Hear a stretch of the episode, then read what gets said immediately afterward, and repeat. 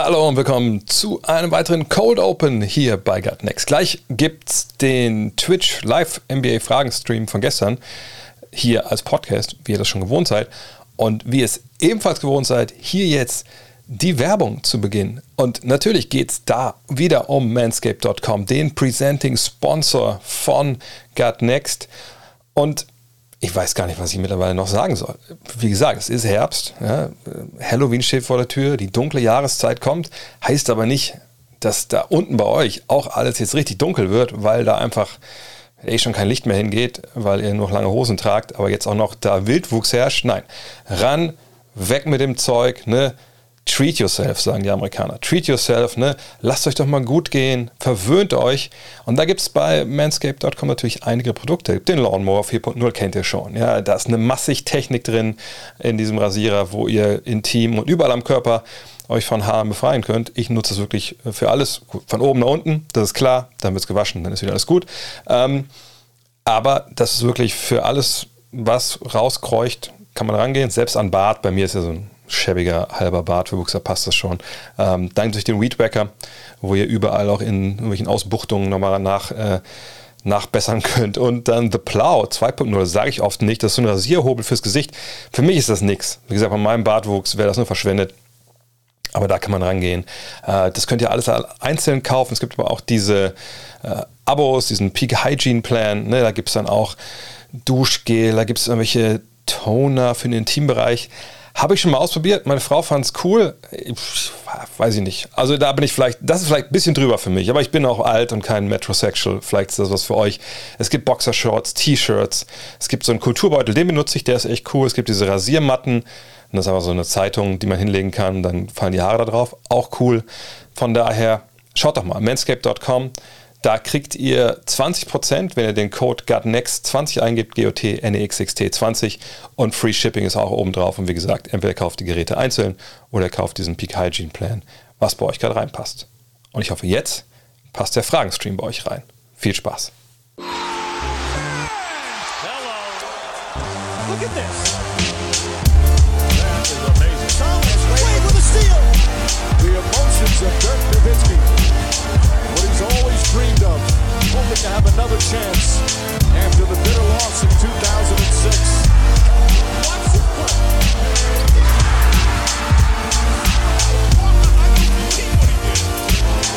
That is amazing. Schönen guten Abend, äh, meine Damen und Herren, hier bei meinem Live-Twitch NBA-Fragenstream. Irgendwie ändere ich den Namen jede Woche, aber so ist das halt, wenn man sie nie merken kann, was man so reinschreibt. Ah, jetzt merke ich gerade, ich habe vergessen, den Chat zu aktivieren. Egal, das, das äh, kriege ich vielleicht noch nebenbei irgendwie kurz noch hin. Ansonsten läuft es so wie immer. Ja, kurz äh, für die, die neu dabei sind, vielleicht nicht ganz wissen, worum es geht und einfach reingeraten sind, weil das irgendwie aus irgendwelchen Gründen bei Twitch ganz oben lief. Mein Name ist André Vogt. Ich bin Basketball-Journalist seit über 20 Jahren und ich mache jeden Dienstag Eventuell könnt ihr mal reinschreiben, später in die Kommentare, ob vielleicht Montag der bessere Termin ist, weil irgendwann ne, Dienstag Champions League und so. Aber egal. Ähm, nee, was mache ich dienstags in der Regel?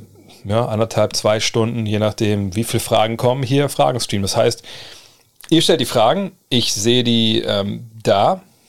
Da ist ein extra Fenster, das könnt ihr nicht sehen. Da laufen jetzt alles durch auch schon.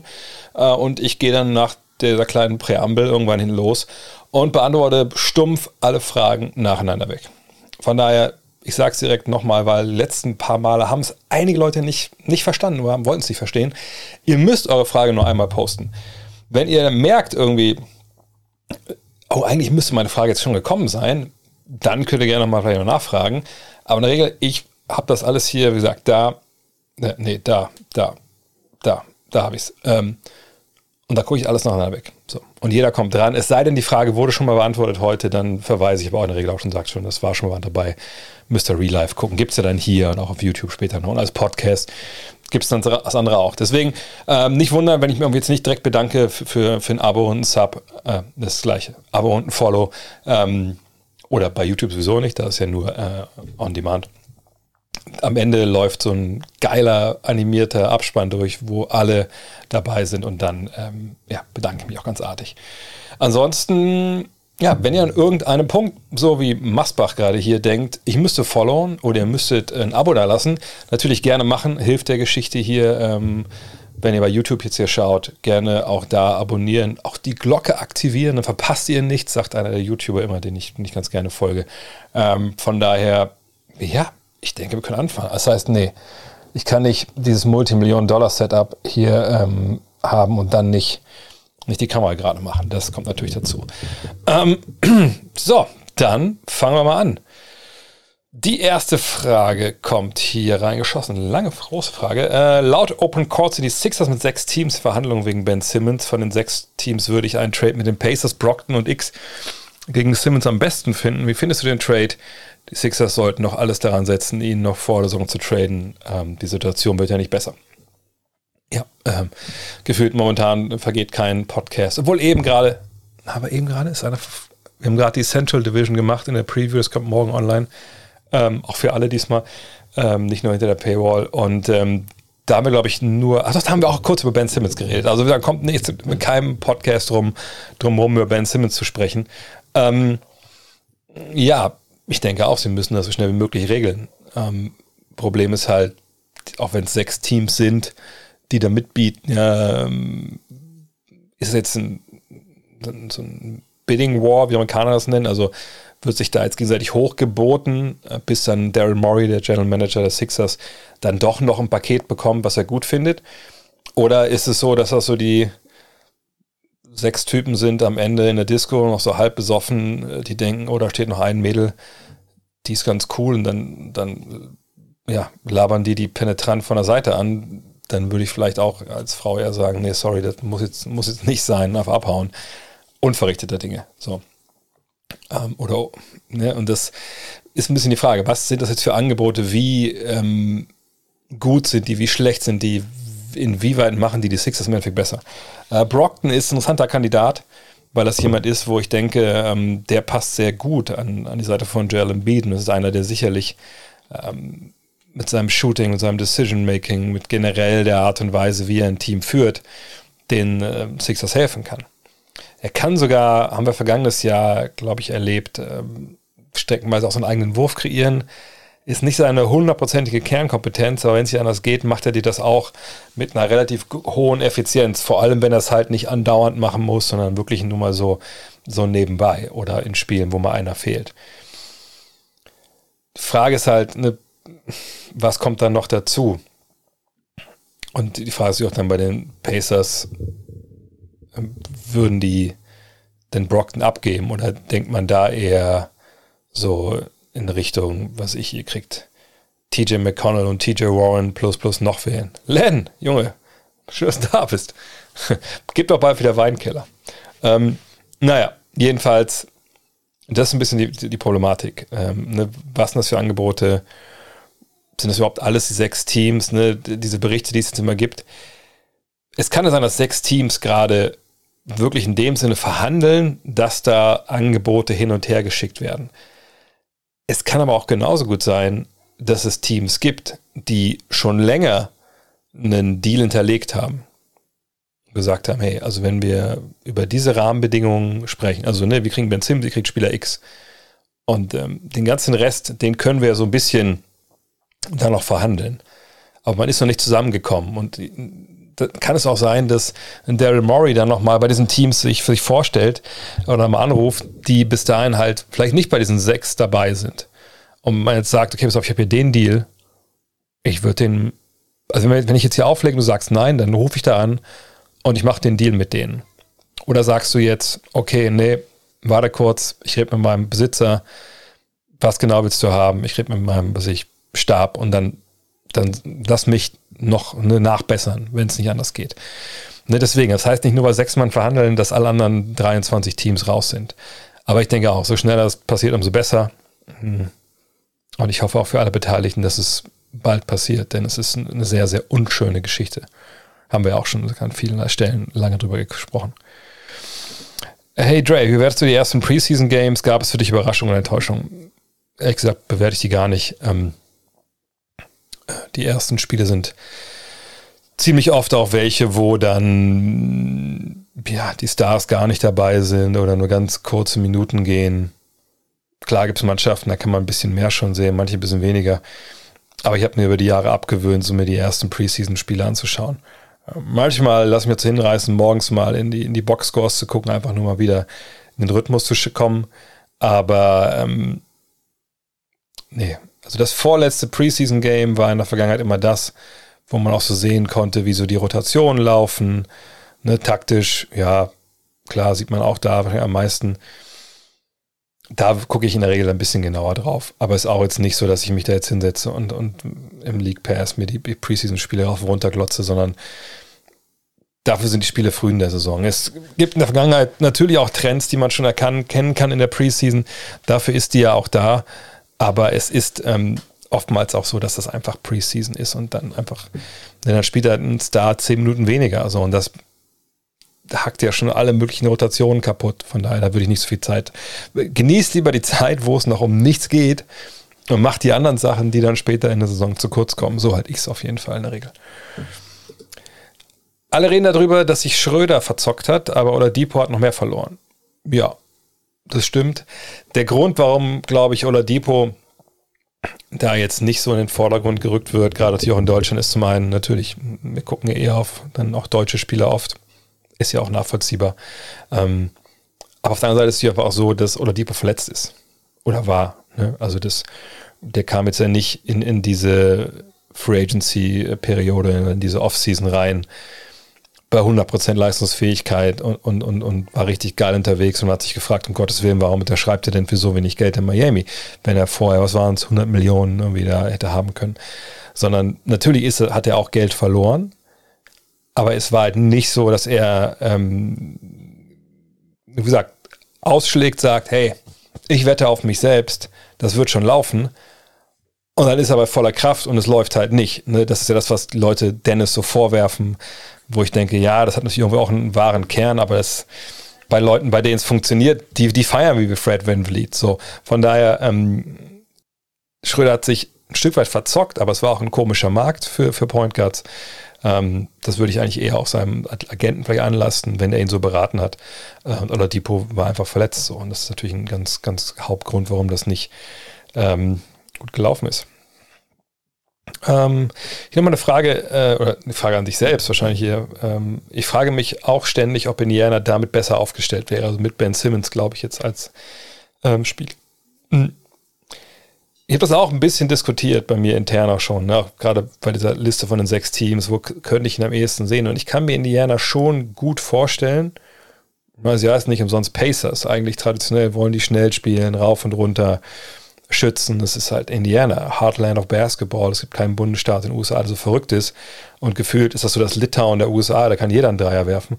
Ähm, und wenn du dann einen wie, wie Simmons hast, du hast Schützen drumherum, vielleicht sogar einen Stretch Fünfer als Schützen wie Turner, wo der zuletzt auch nicht so richtig gut getroffen hat von draußen, ähm, dann kann das schon gut funktionieren. Die Frage ist, kannst du aber dann mit Sabonis und Turner und Simmons spielen? Sabonis hat schon seinen Dreier so ein bisschen wiederentdeckt, den hat er früh in Oklahoma City auch genommen, dann in Indiana lange halt nicht.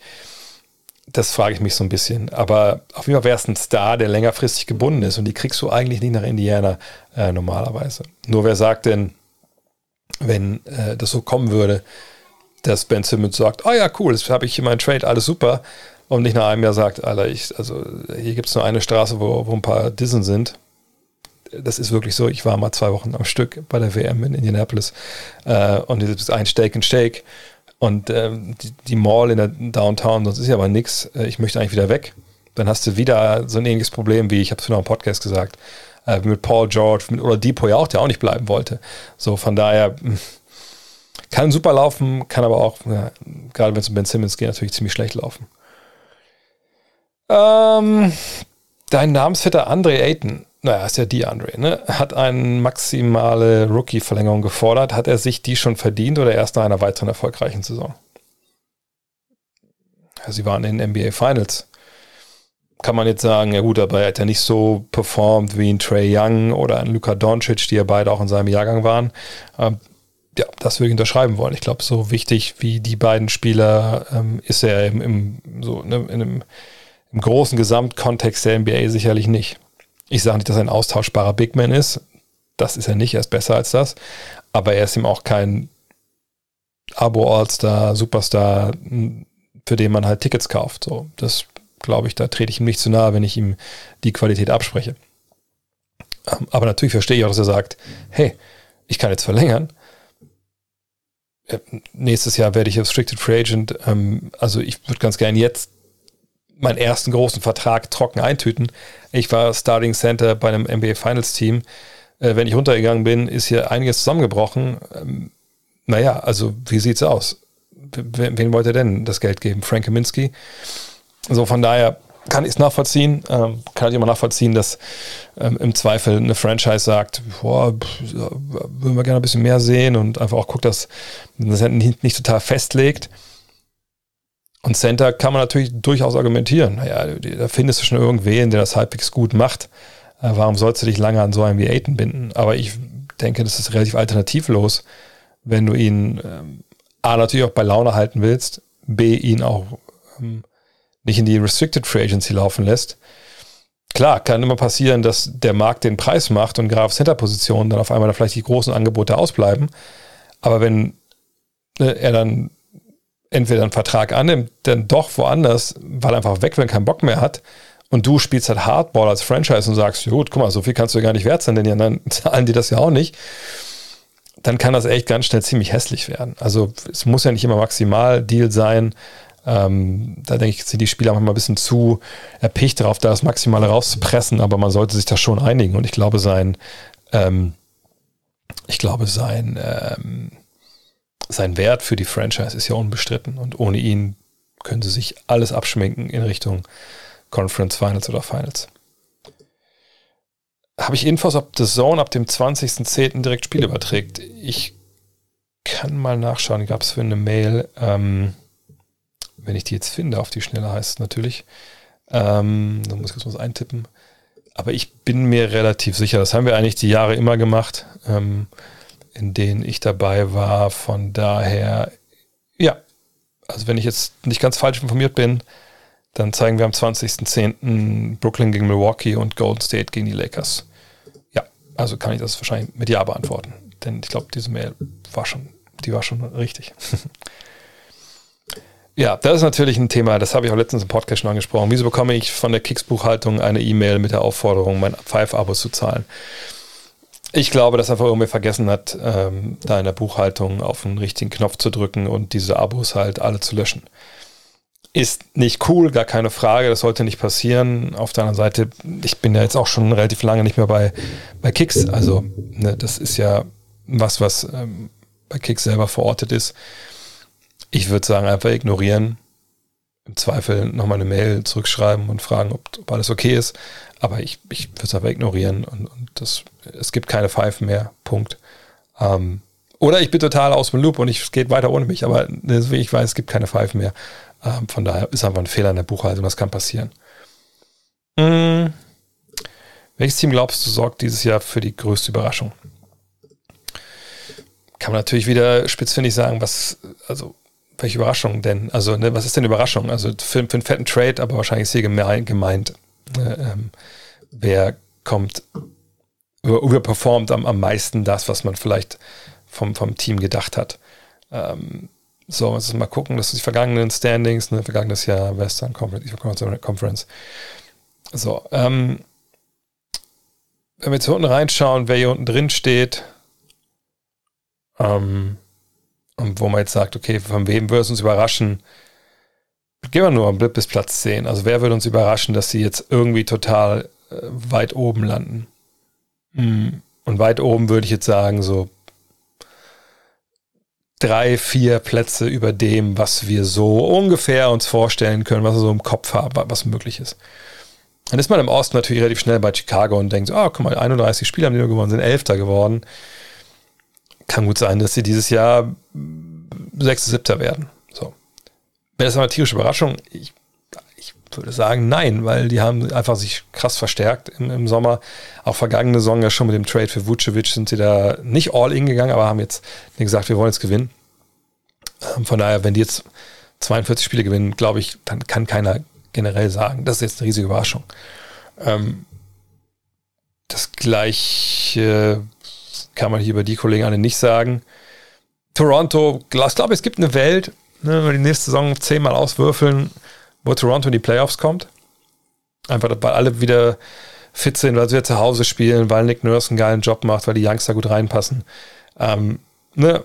Aber auch das würde ich sagen, würde mich jetzt nicht so mega überraschen, einfach weil wir mit der Arbeit von Van Vliet, Siakam, Anunobi vertraut sind. So. Und das, ne, auch wenn jetzt Lowry weg ist, das wäre aber schon eine größere Überraschung als, als die Bulls wirklich. Den Hornets traue ich nicht wirklich den riesigen Sprung zu.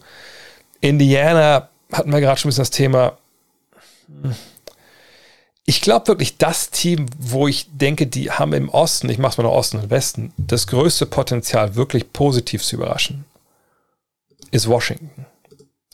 Weil ich einfach glaube, wenn wir mal hier drauf schauen, ne, wenn wir das vergangenes Jahr den Kader angucken, dann sehen wir hier ja Bradley Beal, klar, ne, auch wenn er jetzt vielleicht Auswärtsspiele in New York und San Francisco nicht spielen kann, aber ne, Westbrook ist weg. Ähm, sonst ist das hier alles mehr oder weniger gleich geblieben. Ja, klar gab es da Veränderungen, aber ne, was ich meine, ist kein neuer Star da. Und jetzt reden wir hier über, oder lassen wir vielleicht mal hier lieber die, die Depth Chart uns anschauen. Reden wir in, ähm, in Washington über Dinwiddie, Beal, Kuzma, vielleicht Hachimura, Gafford, äh, vielleicht auch Harrell, je nachdem. So, und ich glaube, dass, dass so eine 5, eine erste 5, und wir können auch vielleicht nochmal aufs, aufs volle Depth Chart schauen, ähm, denn dass das viele gar nicht so auf dem Schirm haben, wie solide die Washington Wizards eigentlich aufgestellt sind nach äh, diesem Trade für, für Russell Westbrook. Ne, denn das, das war auch ein Trade, der, glaube ich, sehr, sehr einseitig äh, beleuchtet wurde. Ich meine, auf der 1, Dinwiddie, Holiday und Nedo sind beide okay. Ne? Natürlich, die reißen keine Bäume aus, vollkommen okay. Dann Beal, wie gesagt, das ist ein Abo-All-Star, der ist mir jeden Zweifel haben. Äh, Caldwell Pope ist dahinter, das ist ein guter Mann. Ja, Kisper der Rookie, mal gucken, was der bringt, aber Caldwell Pope ist eine gute 3D-Option. Auf der 3 Kuzma, da warte ich, also das ist für mich auch so, so ein Fantasy-Typ, den man haben muss. Ähm, spielt vor Dija, mal gucken, ob der was er von der Bank bringt. Bertans bringt zumindest immer einen Dreier, aber wahrscheinlich eher auf der 4. Dann hat Chimura, der jetzt einen guten Sprung gemacht hat. Da kannst du auch gucken, wen du da jetzt da wo einsetzt. Immer 3 und 4 ist eh total austauschbar. Und dann auf der 5 hast du eben Gafford und, und Harrell. Äh, mal gucken, wann Brian zurückerwartet wird. Das kann ein bisschen dauern, das ist ja eigentlich noch so ein Stretch Bigman. Ich finde das eine super solide Mannschaft mit Dinwiddie, einem, einem Slasher, mit, mit Beal, einem einfach einen überragenden Scorer. Kusma kann von draußen das Ding machen. Ich glaube, die können überraschen, wenn sie irgendwie Richtung, ich weiß nicht, was sie wirklich erreichen müssen, um zu überraschen, aber sagen wir mal, Sie werden spielen um Platz 8, 9 mit, glaube ich, es würde viele schon überraschen, obwohl es vergangenes Jahr da standen. Aber eben weil da jetzt Westbrook fehlt. In der Western Conference, hm, ich glaube, hier oben positiv überraschen, glaube ich nicht. Die Lakers werden natürlich auf 1 erwartet oder 2. Ähm, da ist auch keine Überraschung. Die Warriors sind meine Begriffe überbewertet, von daher sehe ich da auch keine Überraschung. Ähm, wenn wir hier unten kurz einmal reinschauen wollen, ich glaube, die werden schon ansprechend im Basketball spielen, die Thunder und die Rockets. Also, dass jetzt sieht, dass ein Youngster Jugend forscht. Das ist spannend, das zu sehen. Minnesota wird besser sein. Ich glaube, da denken auch viele, dass sie in die Playoffs kommen, weil ne, dann endlich mal alle fit sind, zusammen Basketball spielen können. Russell, Beasley, ähm, natürlich Towns, ne, das, das ist eine Menge, Menge Talent, Edwards. Hier ist auch nicht wirklich viel drin, glaube ich. Ich denke, das Team, was hier überraschen wird, sind die Grizzlies. Denn vergangenes Jahr Jared, Jaron Jackson Jr. lange nicht dabei gewesen, Morant lange verletzt oder zumindest längere Zeit verletzt. Und dann hatten sie für meine Begriffe nie so wirklich ihren Rhythmus. Und wir sehen zwar, ne, das war, ja, die haben fast 53 Prozent ihrer Spiele gewonnen. Ne, das ist, ist schon ein Wort. Ne, da wären sie im Osten mit siebter gewesen. Ne, solche Spiele verbieten sich aber egal. Jedenfalls, aber dass die eventuell vielleicht sogar vor Golden State landen, was, was ich realistisch sehe, vielleicht sogar ne, hier mit reinschießen in diese Phalanx. Das kann ich sehen. Und dann würde ich sagen, sind sie die größte Überraschung ähm, in, in der Western Conference. Von daher würde ich eher so zwei Mittelklasse-Teams wählen dieses Jahr. Conference Finals.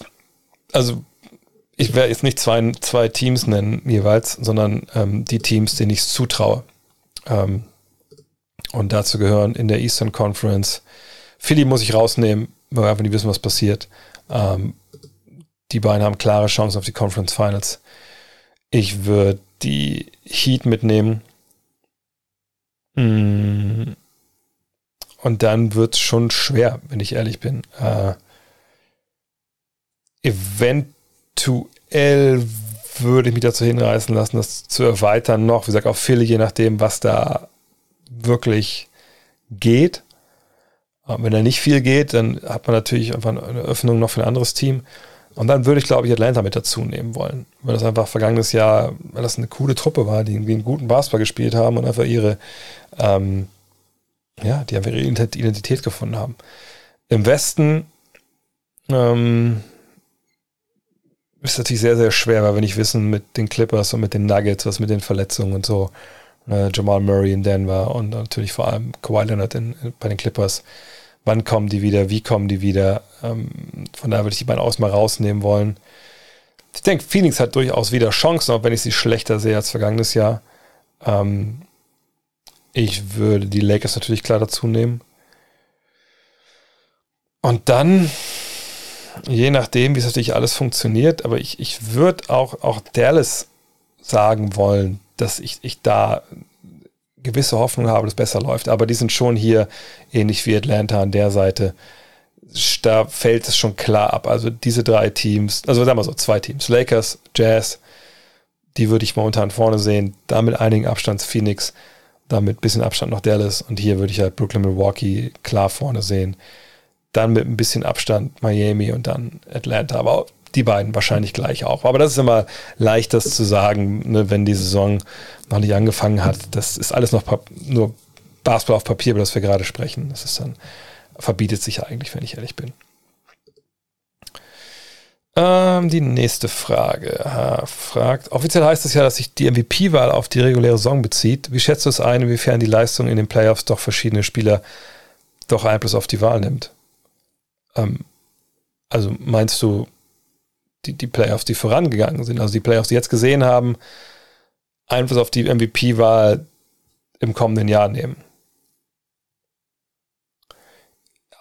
Ich meine, es kann sein, dass natürlich Spieler, wenn sie überragende eine reguläre Saison gespielt haben, sind endlich mal in den Playoffs und dann versagen die in Anführungszeichen mal ein, zwei Jahre. Dass das dann so ein bisschen damit reinspielt. Aber ganz ehrlich, immer die Playoffs sind im Juni, in einem normalen Jahr. Und die Wahl zum äh, MVP ist dann im April. Also wir haben fast ein Jahr, um so einen gewissen Recency Bias, gut oder schlecht, äh, rauszuprügeln aus den Leuten. Und die MVP-Wahl ist ja in der Regel immer eine Wahl, wo es um, um Narrative geht, ja, Narratives. Sprich, man, man, also die, die Wahlberechtigten, ich will nicht sagen, die tappen in die Falle, dass sie eben mit ihrer Stimme eine Geschichte erzählen wollen, aber diese Geschichten, die erzählt werden, weil es eben kein rationaler äh, Award ist, den man jetzt in Zahlen klar quantifizieren kann, diese Geschichten sind schon wichtig. Ja, Russell Westbrook damals, Triple-Double aufgelegt, ohne Kevin Durant, eine Truppe in Oklahoma City, die echt nicht gut war, in die Playoffs gehievt. So, okay, klar, MVP. Für, mich war das nicht, aber wie gesagt, ne, für damals. Ähm, dann, was ich, bester Spieler im besten Team, der da vorangeht. Ne? Schönes Narrativ. Luka Doncic dieses Jahr, der, glaube ich, Favorit ist bei den Buchmachern in den USA. Ne, wenn er die Mavs auf dem Heimvorteilplatz führt oder auf Platz 5, dann dürfte es wahrscheinlich schon reichen, dass man denkt, guck mal, der hat keinen klaren Abo-All-Star an seiner Seite. Porzingis ist das nicht. Es sei denn, Porzingis dreht dieses Jahr tierisch auf und nimmt ihm ähm, Stimmen weg. Aber ähm, ne, wenn er das nicht macht, dann ist es halt so, dass ähm, dann Luca wahrscheinlich der Mann ist, der ja da das Ding mitnimmt, weil viele sagen, ach guck mal, der Typ, ne, ist nicht zu stoppen, schultert die ganze Offense. Und von daher glaube ich nicht, dass, dass die, ähm, die Playoffs aus dem Jahr vorher ähm, dass das da großartig äh, Einfluss nimmt. Du hast letztens im Fragenpod gesagt, dass du am liebsten Curry beim Spielen zuschaust. Kannst du noch mal erklären, wieso? Beispielsweise ein Kawhi hat ja auch ein facettenreiches Spiel. Ja, aber ist, ist Kawhi so facettenreich, wenn wir ehrlich sind? Ich, ich mag Kawhi auch wahnsinnig gerne zuschauen, auch gerade defensiv.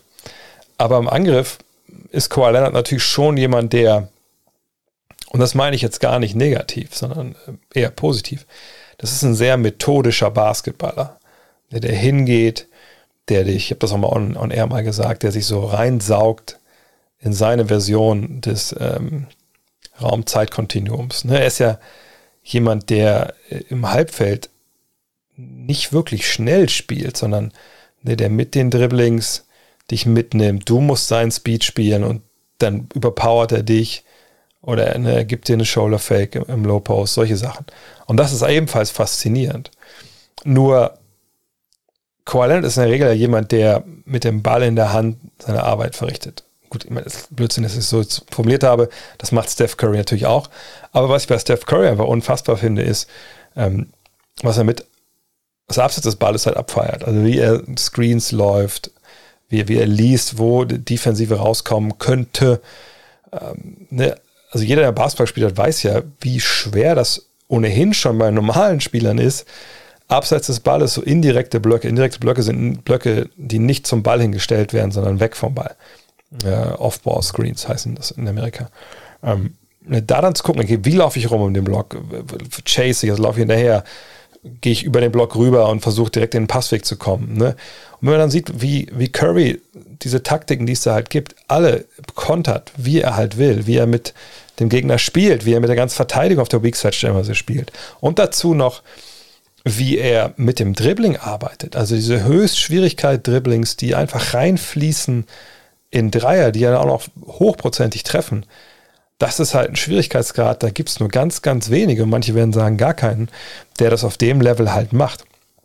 Und von daher ist er für mich einer, ja, wahrscheinlich mal unter der, den ich am liebsten zuschaue, weil ich einfach unglaublich zu schätzen weiß, wie schwer das ist, was der macht. Und ähm, diese Dreier, die dann da fliegen und, dann auch treffen und da ein bisschen den Swagger, den er hat, das, das ist schon geil. Hm. Was sagst du dazu, dass letzter Zeit so viele Max-Extensions unterschrieben, also maximale Vertragsverlängerungen? Sind all diese Verlängerungen gut? Ich sag mal so, wir haben ja zuletzt auch eine Menge gute Spieler äh, gehabt, die ähm, dann natürlich auch entsprechend entlohnt werden weil du in der NBA eben zwei Superstars brauchst, um überhaupt gewinnen zu können auf hohem Niveau. Und ähm, naja, wenn du so einen Spieler hast und der qualifiziert sich, auch mal vielleicht sogar für eine Supermax, wie unter anderem halt Luka Doncic, dann ist es halt alternativlos, diese, dieses Geld zu bezahlen. Ne? Ähm, weil was willst du denn machen? Also es ist natürlich auch es ist eine Ära, wo, wo Spieler auch eine Menge Macht haben. Aber auf der anderen Seite ist es halt auch nur Geld. Ne? Die Liga hat sich diese Regeln ja selber gegeben, zusammen mit der Spielergewerkschaft. Ne? Diese, diese Maximalverträge sind ja nicht ausgedachte Zahlen, sondern das haben beide Seiten verhandelt beim CBA. Äh, und es gibt ja klare Vorgaben, wie hoch so ein Maximaldeal sein kann. Von daher, ähm, ja. Gibt es manchmal Spieler, wo man denkt, oh, 5 Millionen vielleicht weniger im Jahr? Ja, manchmal kommt einem das so vor. Auf der anderen Seite ist es natürlich immer die Frage, ist, ist ja nicht jedes Team ist ja gleich. Also wenn ich zum Beispiel einen Spieler habe, ich meine, klar, wenn ich einen Spieler habe, der, der, der Star-Potenzial hat äh, auf All-Star-Niveau, dann ist er für jede Franchise wichtig und man kann den nicht verlieren und man sollte ihn nicht verlieren. Aber natürlich ist es für ein Team wie, was ich, die Pacers oder Milwaukee viel wichtiger, solche Hochkaräter langfristig zu binden an sich, als zum Beispiel die, die Lakers. Die werden schon irgendwie dann einen Superstar finden. Traditionell haben sie es ja fast jedes Jahr gefunden, wenn sie es mussten, ähm, der dann da unbedingt spielen will und dann entweder seinen Trade dahin forciert, Anthony Davis, ähm, ne, oder einfach Bock hat, sich den anzuschließen als Free Agent. Und äh, von daher ist auch nicht jeder Maximaldeal gleich zu bewerten.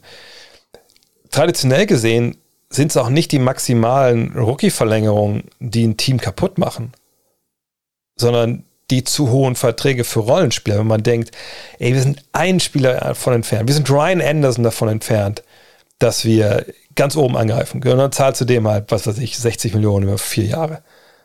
Und dann merkst du nach zwei Jahren, oh, das war jetzt nicht so eine geile Idee. So, ne? Bist du über dem Cap, der, den will keiner haben.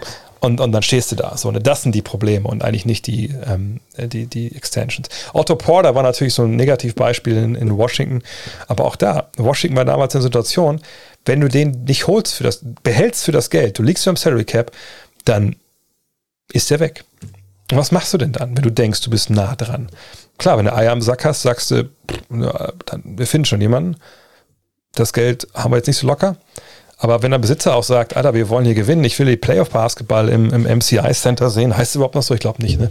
Ähm, Und äh, hier, warum, warum eiern wir so rum mit, mit, mit, mit Otto Porter, wenn der doch wichtig für uns ist? Dann geht das Geld halt auch raus. Trifft ja auch keine armen Leute. Ne? Ich sage ja immer, es sind Milliardäre, denen Millionären äh, das Geld bezahlen. Für die Großzenterie der 90er, Hakim, Ewing, Robinson, Shaq und Morning, die NBA heute komplett dominieren. Heutige Bigs sind sicher geskillter mit Wurf und Ballhandling, aber physisch und defensiv kann, könnte da auch kaum damit mithalten. Limpi, die Frage hast du auch schon dreimal gestellt hier im, im, Stream, oder? Natürlich würden die alles zerstören momentan.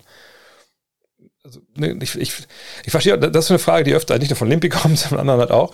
Und ich, ich, ich habe immer so das Gefühl, dass ähm, komplett vergessen wurde, zu was die, die 90er-Jahre-Center eigentlich in der Lage waren. Oder die 80er-Jahre-Center auch. Also das waren ja nicht irgendwelche ja, minder bemittelten, äh, langen Typen, die da auf dem Feld standen und du konntest froh sein, dass die einen Hinter mit beiden Händen finden, sondern das waren richtig starke Jungs. So, und allein die Namen, die wir jetzt hier, die hier stehen, ne, das waren Leute, die haben Fußarbeit verstanden, die haben Post-Up-Game verstanden, die konnten passen, die konnten aus der Mitteldistanz zum Teil werfen. Ne? Die hatten eine Power, die haben mit einer Wucht gespielt.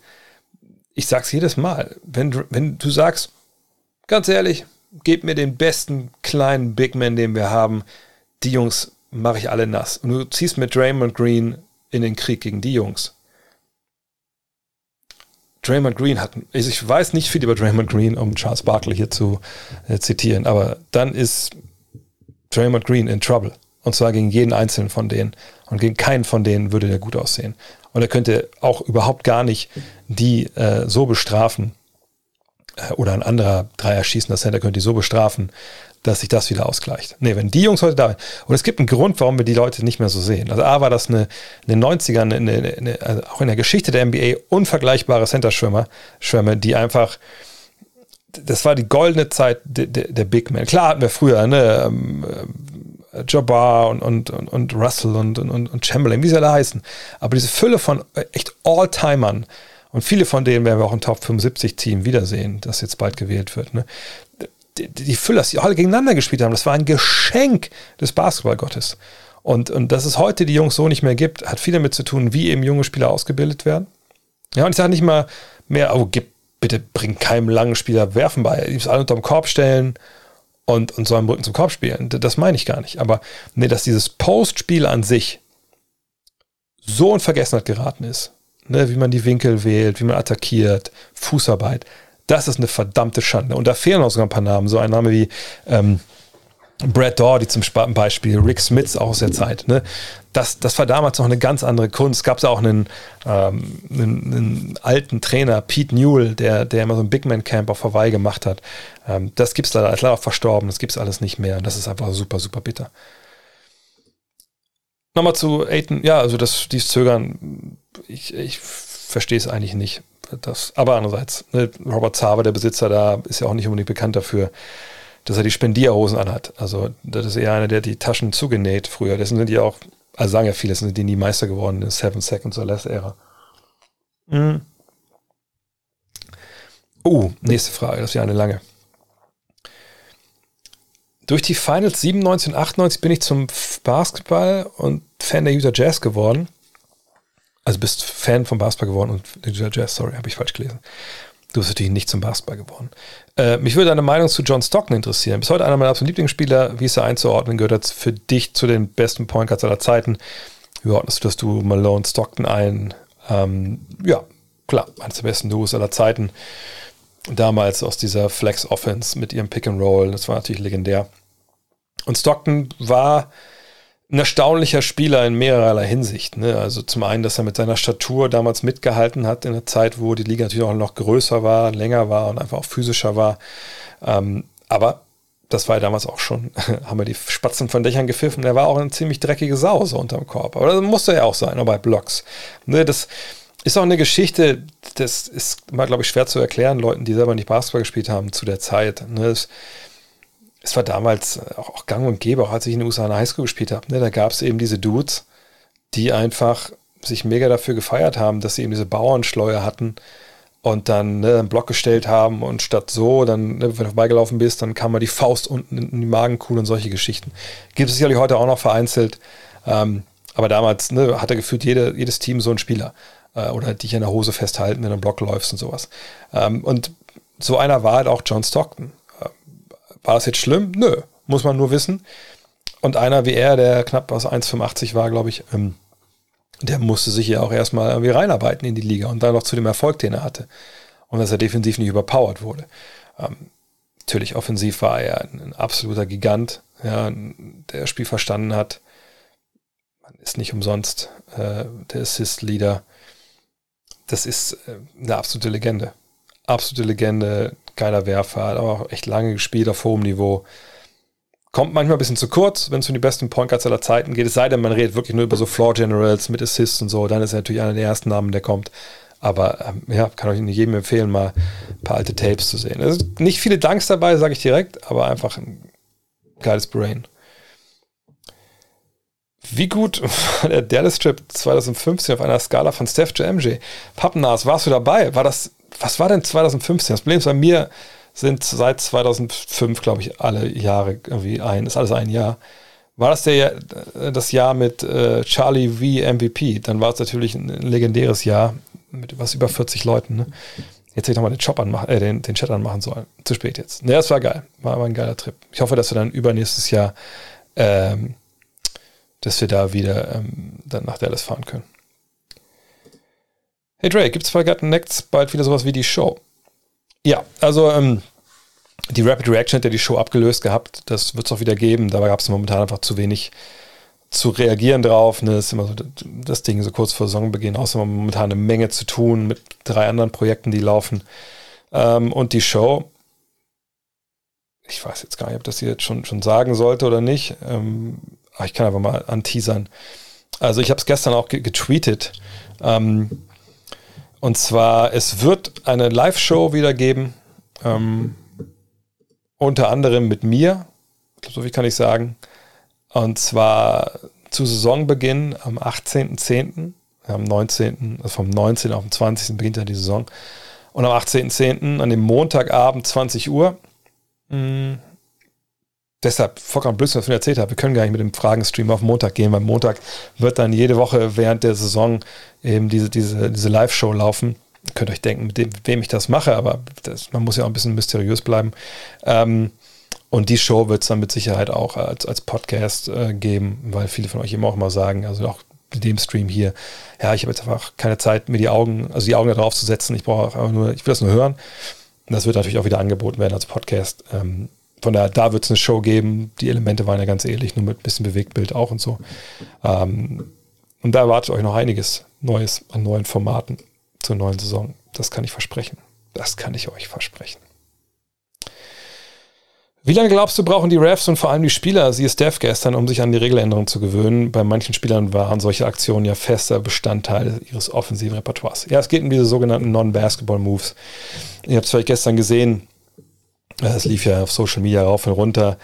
Ähm, Steph Curry, ich weiß gar nicht, wen er ausfaked. Ne? Klassiker, dribbelt rein, Step back zur Dreierlinie, faked, Verteidiger springt, landet so halb seitwärts neben ihm und Steph Curry aber hebt ab, springt in ihn rein und will das V ziehen. Und vergangenes Jahr wäre das ja auf jeden Fall ein Foul gewesen.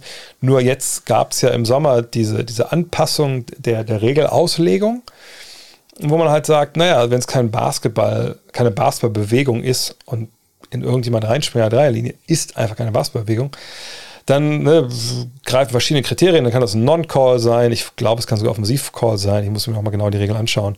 Nur in dem Fall ist es halt ein, ich glaube, es war ein Non-Call und Steve Kerr kann es nicht verstehen, äh, weil er denkt, er springt ja trotzdem in ihn rein. Und das haben wir schon öfter gehabt in der Geschichte der NBA, dass es so Regelinterpretationen gab, die angepasst wurden, ich kann mich sehr gut erinnern, dass, glaube ich, 2000, oh, vielleicht kann ich mich noch nicht so gut erinnern, aber wie 7, 8 oder so, da gab es mal eine Ansage, dass so alle möglichen Reaktionen gegenüber den Schiedsrichtern, weil das im Jahr vorher überhand genommen hatte, ne, mit irgendwelchem Complaining und äh, äh, äh, das also, sobald du eigentlich schon so gemacht hast, hast du einen Tee bekommen. So. Und ich weiß, dass die Saison losging und äh, in der Preseason schon die ersten Videos gab, Leute halt echt so, aber, äh, und da gab es direkt einen Tee. Und dann war das die ersten Spiele auch so. Man dachte sich, Alter, was ist denn jetzt los? So, also, das ist ja, das macht das Spiel kaputt. So. Und dann aber war, interessanterweise, nach ein paar Monaten war nichts mehr davon zu sehen. Und auch in den Playoffs war nichts mehr davon zu sehen. Diese Regel war einfach nicht mehr existent oder diese Auslegung war einfach nicht mehr existent. So. Und dann gab es auch mal andere Regeln, wo das ganz ähnlich lief. So. Dieses, bei dieser Geschichte, ich habe heute auch getweetet, ich habe dieses Video geretweetet, nur geschrieben, also von Steph, about goddamn time. Also es wird, wurde wirklich Zeit, dass die Liga da drauf geschaut hat. Und ich, ich, ich möchte an alle von der NBA in New York appellieren, die diesen Stream gucken. Wahrscheinlich eher weniger dass sie dafür sorgen, dass die Refs das nicht nur zum Anfang pfeifen, wenn auch alle drauf gucken oder eben nicht pfeifen und dann nach zwei Monaten sagen, okay, ja, ähm, jetzt können wir es ja wieder durchgehen lassen, weil irgendwie finden wir es ganz geil, wenn wir von denen verarscht werden. So, das darf nicht sein. Das sind, ich meine, ich habe James Harden immer in Schutz genommen, zum Beispiel, ne, bei seinen Drives zum Korb, wenn er so, wenn das hier der Arm vom Verteidiger ist und er zieht seine Arme so durch und kommt Kontakt und das ist ein Foul. Okay, cool. Wie gesagt, ne, er ist ein Steuerberater, er sieht halt ne, die, die, ähm, die Schlupflöcher in den Regelungen und dann holt er sich da, ne, holt er sich da seine Punkte an der Freiwurflinie. Aber dieses ekelhafte, ne, ich gehe um Block rum, Verteidiger folgt mich, ich spring in ihn rein. Das sind Sachen, das haben wir auch schon gesehen. Ja, hier dieses, dieses Einfädeln beim Wurf und Hochziehen von Kevin Durant. Ja, wo der Verteidiger einfach nur da steht und kann aber nichts machen. Das ist natürlich auch relativ nah dran an dem, was, was Harden macht, aber in dem Fall ist einfach viel plumber, was Durant immer oft gemacht hat. Das wird ja schon mit, der, mit dieser Anzeige gesagt, hier komm, ist zwar ein Foul, aber gibt keine Freiwürfe. So, also von daher, ich finde das überfällig, dass sie das rausregulieren. Wenn ihr euch erinnert, was, was Team USA bei Olympia gespielt hat und in der Vorbereitung, die Fieber-Refs haben sich das angeguckt und haben gesagt, sag mal, wollt ihr uns verarschen? Wir sehen doch, dass du in den reinspringst. Natürlich ist der vorher abgehoben, aber es gibt ja auch sowas, ne, A, wie ein Schutz für einen Spieler, der, der, der nicht mehr die Richtung ändern kann. Äh, B, du kannst ja einfach vorbeidribbeln. So, das ist ja, ist ja kein Problem. So, also, ne, das ist in der FIBA schon, schon länger so. FIBA muss man sagen, ist regeltechnisch eh der NBA in einigen Belangen echt überlegen, auch Hack Shack und sowas. Ähm, von daher, das wird eine Weile dauern, aber wahrscheinlich eher bei den Spielern als bei den Refs, weil bei den Refs, auch wenn jetzt nicht alle sechs Augen immer auf den Ball gucken, das soll so nicht sein. Vier gucken in der Regel immer da drauf und einer von beiden wird es immer pfeifen. Also, naja, vielleicht immer ist ein bisschen viel, aber sagen wir in 80% der Fälle wird einer von den beiden das pfeifen, die drauf gucken. Und wenn alle drei drauf gucken, weil es nicht richtig machen, auch super. Und dann wird es halt rausreguliert. Es ist genau, was ich immer auch früher gesagt habe, als ich noch Trainer war, wenn wir, wenn wir Teams hatten, wo auch manchmal eigene Teams, wo, wo dann Leute dabei waren, die relativ schnell die Refs irgendwie auch verbal angegangen sind, habe ich immer gesagt, auch wirklich, ehrlicherweise, wenn mein eigenes Team betroffen war, habe ich zum Ref gesagt, hey Ref, hey, ganz ehrlich, gib einfach mal einen Tee. Ne? Dann ist Ruhe, dann wissen alle, du meinst das ernst. Wenn du jetzt hier nicht früh durchgreifst in, in, in der Beziehung, dann wird das nur noch schlimmer. So, und deshalb denke ich, ist es genau richtig, dass die, die Refs da jetzt wirklich auch vielleicht mal auch mal dann einen Defensivfoul weniger pfeifen. Einfach um klar zu machen, wir wollen das nicht mehr sehen. Es gibt niemanden, der das geil findet. Ja, es gibt niemanden, der das geil findet, wenn irgendwer. Ich hatte mal einen Mitspieler früher, der hat sich dann immer, das war dann so sein Ding, dass er Vollspeed gedribbelt ist, vorm Verteidiger einfach stehen geblieben ist und er ist in ihn reingelaufen. Und da habe ich jedes Mal, wenn es ein Mitspieler war, den Ref gefeiert, der gesagt hat, das ist zu billig, Alter. So, ne? Von daher, und es ist wirklich so, jeder Ref weiß, was ein Basketballplay ist oder nicht. Ne, Beine beim Dreier nach vorne zu schmeißen, ist auch kein Basketballplay. Also von daher, das ist, finde ich, vollkommen richtig, dass sie das durchziehen. Sie sollen das am besten so hart durchziehen, wie es irgendwie geht. Mm, mm, mm, so, Ronde Hollis Jefferson hat einen Vertrag bei Besiktas Istanbul mit einer Ausstiegsklausel für die NBA unterschrieben. Wie wahrscheinlich ist es denn, dass sich da ein Team für ihn interessiert, wenn er in dem Sommer keinen Vertrag bekommen hat und haben die verantwortlichen NBA-Teams die europäischen Ligen auf den Blick? Ich sag mal so, also die müssen sie gar nicht im Blick haben. Seine Agentur muss ja nur die NBA-Teams im Blick haben, wo sich irgendwer verletzt oder wo irgendwer komplett die Erwartungen halt äh, unterläuft. Und wenn Ronde Hollis Jefferson entgegen allem, was er bisher in der NBA gezeigt hat, bei Besiktas auf einmal anfängt zu werfen und zu treffen, da ist er natürlich interessant. Als ähm, einer, der eine gewisse Athletik mitbringt, eine gewisse Länge mitbringt, einen gewissen Körper und dann einfach auf einmal auch zeigt, ach guck mal hier, ich treffe ich treff Würfe, keine Ahnung. So von daher, NBA-Teams haben schon die europäischen Ligen im Blick. Ne? Ich meine, die ganzen Scouts machen ja eigentlich quasi nichts anderes. Jetzt, wo sie wieder fliegen dürfen, obwohl ich denke schon, dass es weniger ist als, als, als früher. Aber ähm, die Scouts sind ja auch in Europa in den Hallen. Es gibt europäische Scouts und ähm, die gucken ja nicht dann oft auch nur auf den, den, einen Rookie, den sie vielleicht dann nächstes Jahr draften können, übernächstes Jahr oder über übernächstes Jahr, sondern sowas kriegen die auch mit. Aber vor allem ist es eine Agentur. Die sorgt auch dafür, dass diese Klausel da drin steht. Und wenn er dann abliefert, dann sondieren die natürlich komplett den Markt. Das ist ja der, weißt du, bisschen ein Agent oder eine Agentur hat ja nicht die Aufgabe zu sagen, ey Ronde, ey, hm, hat es nicht geklappt mit der NBA, aber Besiktas zahlt ganz gutes Geld. Komm, das machen wir jetzt mal und dann kriegen wir unseren Cut und dann ruf uns mal wieder an, wenn dein Vertrag äh, zu Ende ist. Sondern ne, eine gute Agentur sagt, pass auf, ich weiß, das war jetzt nicht dein Traum, Istanbul. Aber wenn du da hingehst, du kriegst die Spielzeit, ne, zeig, dass du einen Dreier werfen kannst, zeig, dass du verteidigst, zeig, dass du dich nicht hängen lässt. Wir sondieren weiter den Markt in den USA. Wir reden mit den General Managern. Wir erzählen denen, ey, du hast eine Out, also also eine Ausstiegsklausel. Sobald sich was tut, Alter, wir halten dich auf dem Laufenden. Ne? Und das ist genau das, was da auch passieren wird. Deswegen, wie gesagt, die NBA-Teams haben es auch im Blick, aber im Endeffekt muss deine Agentur das im Blick haben. Was die spannendste Playoff-Serie aller Zeiten war. Aller Zeiten. Ja gut, in der Regel sind ja dann alle Serien raus, die über sechs Spiele gingen. Ähm, ist, glaube ich, relativ easy zu sagen. Cavs gegen Warriors. Ähm, als die Cavs gewinnen. Ähm, ich überlege gerade. Kann ja auch Miami gegen die Spurs sagen, als Miami gewinnt, dadurch den, die Verlängerung in Spiel 6 und dann geht es in Spiel 7. Obwohl in Spiel 7, glaube ich, gar nicht mehr so spannend war, ne? Hm. Ach, machen wir einfach Cavs gegen Warriors. Das war schon mit einer der besten Finals aller Zeiten, auch mit den Highlight Plays am Ende in Spiel 7. Ähm, so viele Wendungen, die diese Serie hatte, auch wenn jetzt vielleicht die Spiele gar nicht alle so knapp waren, aber äh, das war schon ganz geil. Äh, was haben wir noch? Kommt tragisch noch zu den Mavs oder war es das jetzt? Das ist eine gute Frage. Ich, ey, ich keine Ahnung, was da jetzt der, das Ganze auffällt ich kann mir eigentlich nur vorstellen, dass Toronto das Gehalt von Dragic noch irgendwo mit dabei packen will für einen Deal. Vielleicht sind die eines dieser Shadow-Teams, was für Ben Simmons halt mitbietet. Und dann brauchst du wahrscheinlich, sind es 19 Millionen, die Dragic verdient, weil ja die Gehälter ungefähr gleich sein müssen. Ähm, und vielleicht kommt es dann erst zum Buyout, wenn, wenn das im Endeffekt dann durchgefallen ist. Vielleicht ist er wirklich verbunden mit Simmons in dem Sinne. Also, Regeländerung, wie gesagt. Ich finde das total gut. Äh, ich finde das total gut. Und das sind alles so gute Offensivspieler, die finden auch andere Wege, um zu scoren. Mhm. Wurde John Wall während seiner Langzeitverletzung von einer Versicherung bezahlt, bekam er sein volles Gehalt und falls nein, sollte man das bei der Buyout-Diskussion berücksichtigen, weil ihm das, weil ihm dadurch schwerer fällt, auf Geld zu verzichten. Ähm, es ist ein bisschen die Frage dann, wie das stellenweise geregelt ist. Er war jemand, der der sich dann zweimal schwer verletzt hat.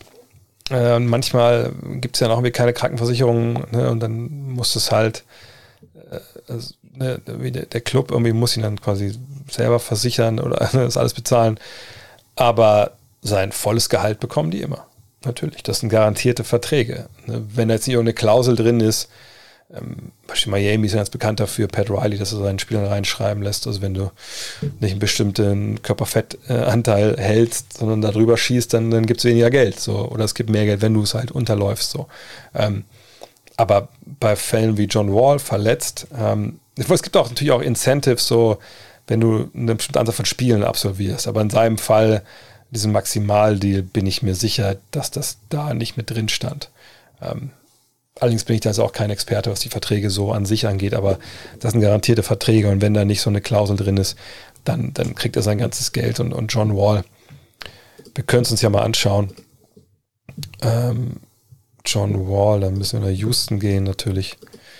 Ähm, und da sind wir hier, dann sehen wir, ne, dieses Jahr noch 44 Millionen, nächstes Jahr 47,4.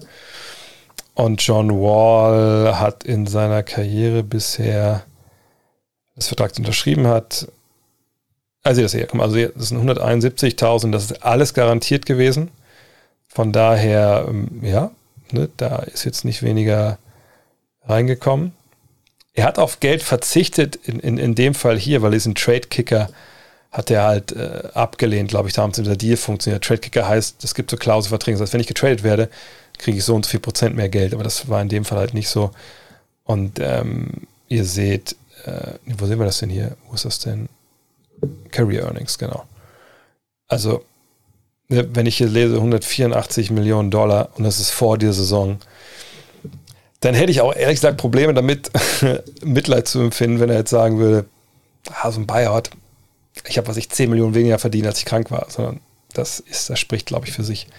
Das ist ähnlich wie bei Kevin Love. Das ist einfach jetzt so ein Ding, versucht irgendwie das Gesicht zu wahren, beide Seiten. Ähm, mal gucken. Äh, was haben wir hier? Ähm, Len hat eine die ganze Welt redet über die erste Ausführung der Regeländerung bei Curry gestern, jedoch war dies eigentlich ein Beispiel für etwas, was immer noch gepfiffen werden sollte. Da hat, hat es sich Little so dumm angestellt, dass dies nichts mit der neuen Regel zu tun hatte. Glaubst du, dass durch die mediale Aufmerksamkeit und dadurch, dass den Referees da eher noch mehr auf die Finger geschaut wird, klare Shooting Fouls einfach nicht gepfiffen werden? Ähm, er hat sich schon dumm angestellt, so ist es nicht. Aber ich, ehrlich gesagt, hätte ich das trotzdem jetzt auch nicht gepfiffen, weil, ich sag mal so, wenn ich als Shooter Ne, ich, ich gehe rein, ich ziehe zurück, ich fake und ich sehe, der Typ fliegt. Wenn er genau in mich reinfliegt, dann gehe ich einfach gerade hoch und werfe. Nur natürlich mit der Gefahr hin, ich lande bei dem irgendwie äh, auf den Beinen eventuell, ne, oder irgendwas kann ja immer passieren bei solchen Geschichten. Aber wenn ich dann gerade hochgehe, hoch, zack, und der Typ trifft mich, ist es ein Foul, alles gut der hätte ich auch null Probleme mit, mit, mit dem Pfiff oder der Regel oder sonst was. Aber dadurch, dass Curry eben auch, wenn man es von der Seite sieht, einfach richtig so in ihn reinspringt, auch so seitwärts, so mit der Schulter vor, geht ja keiner zum Werfen hoch. So. Das war dann ausschlaggebend dafür, dass es da keinen Call gab. Da kann man sogar offensiv pfeifen, wenn man wirklich spitzfindig sein will. Wahrscheinlich auch. Aber ich hatte auch mal einen Schiri-Ausbilder gesagt, no call, best call. Und das hätte ich da jetzt auch einfach angebracht. Aber dass es eine Überkorrektur gibt, ist vollkommen klar. Wie vorhin bei diesem Beispiel mit den, ähm, äh, mit den technischen Fouls, da gab es natürlich auch ganz klar eine Überkorrektur. Ne? Auch weil Refs auch noch Menschen sind. Und ne, wenn die danach hinkommen, und es wird ja alles danach immer sich angeschaut. Ne? Die Refs, das sind nicht so, dass die pfeifen, da gehen sie ein trinken, dann gehen die schlafen und dann denken die nie wieder über das Spiel nach, sondern es gibt ja auch ein ganz klares ne, Punktesystem, die werden kontrolliert, die werden geschult. Ne? Und wenn gerade bei solchen Punkten danach die, die, die Chefs in der Schiri-Abteilung sehen, Alter, du hast das zweimal nicht gepfiffen. Also was, also, was genau hast du nicht verstanden an unserer Regelauslegung? Wie können wir dir helfen, nicht so blöd zu sein, das nicht zu sehen? So, und von daher ne, werden sie da sicherlich überkorrigieren zu Beginn. Aber auch deswegen würde ich sagen, es ist gar nicht so schlimm. Erstmal, das muss raus aus dem Spiel. Meine Starting Five für die Lakers, wie die aussehen würde. Da können wir auch noch mal hier reingehen. Also ESPN sieht es momentan so, ich, Alphabet, hier kommt L.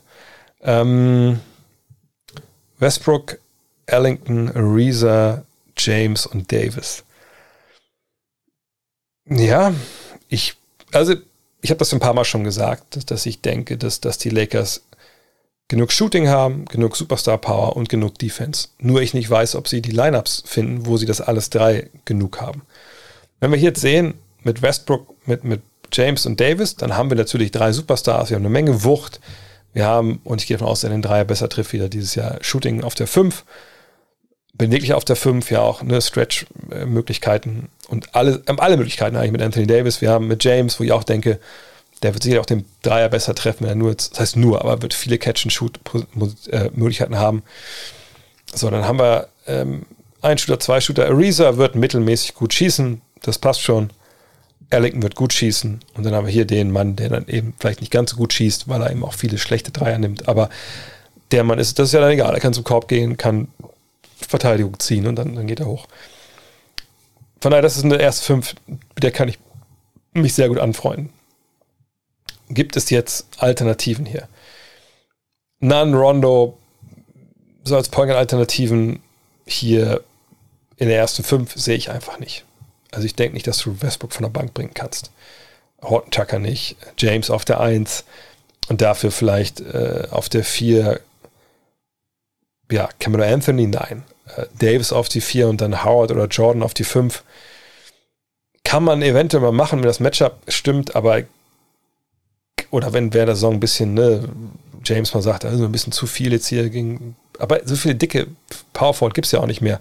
Von daher, mh, hm, nee, das ist schon so die erste 5, wie ich die auch sehen würde. Wackelkandidat ist für mich eigentlich in dem Fall nur Ariza. Ja, und eventuell Erlington, wenn Malik Monk einfach die positive Entwicklung, die wir vergangenes Jahr gesehen haben, komplett weiterführt. Aber der war defensiv stellenweise jenseits von Gut und Böse. Von daher würde ich sagen, dass Erlington der erstmal lange Zeit die Nase vorn hat. Und Taylor Horton Tucker ist ihm einer dieser Spieler, der dir eben shootingmäßig nichts gibt. Und dann, ne, ihn dann neben Westbrook ist dann schwer.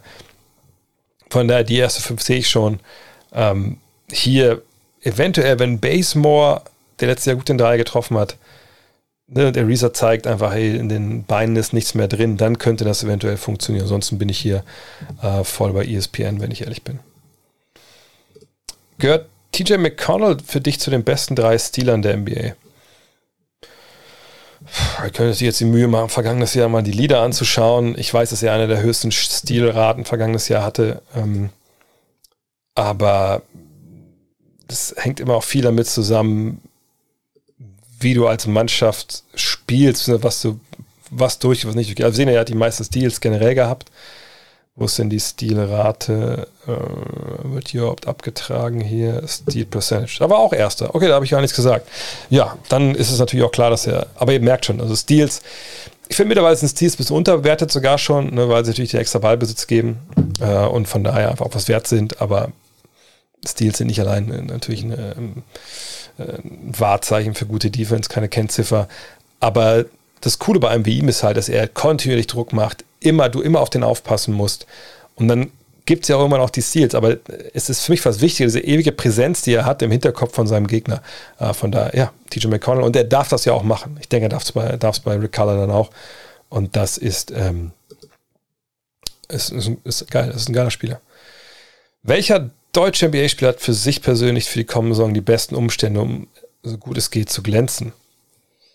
Ähm, naja, auch da müssen wir natürlich einschränken. Also ne, für, für Dennis Schröder bedeutet glänzen was anderes als für Daniel Theiss oder Maximilian Kleber oder für Franz Wagner.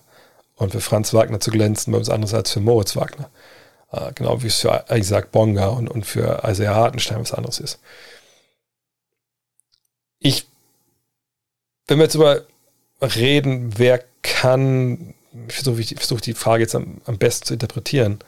Ähm, also wer hat die besten Voraussetzungen, einfach das Maximale rauszuholen? An Spielzeit, an, an, an Würfen, an, und wo ist, ist die Rolle, die er spielen kann, perfekt auf ihn zugeschnitten und, und so die Umstände. Ne? Also gutes Beispiel, letztes Jahr in den Playoffs für Dennis Schröder waren die Lakers nicht die perfekte Situation, weil da eben zu wenig Shooter am Start waren ähm, und zu viel mit Big Men gespielt worden. Das war für ihn dann einfach, einfach nicht gut, weil er seine Stärken halt nicht einbringen konnte am Schluss.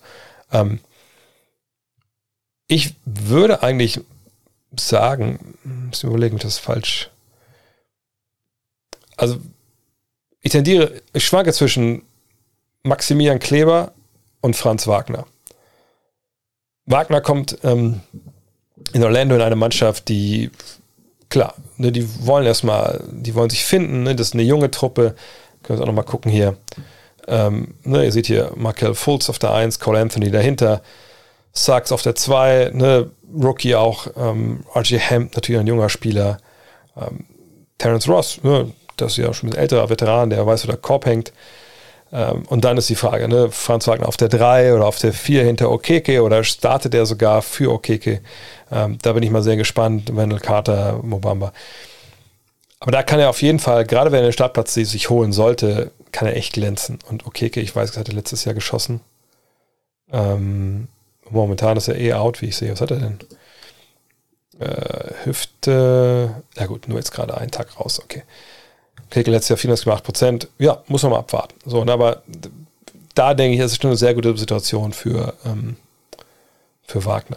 Wenn wir jetzt nach Dallas schauen, da hat sich ja im Endeffekt nicht wirklich viel getan. Ja, also Doncic, Hardaway, Finney Smith, Porzingis, Paul. So soll die erste fünf aussehen. Und Kleber sieht er hier als Backup von Porzingis und äh, von, von Paul. Ne, kann hier auf jeden Fall beliebig hin und her geswitcht werden. Kann auch eine größere Forwards decken, die draußen spielen, wie, wie Kawhi.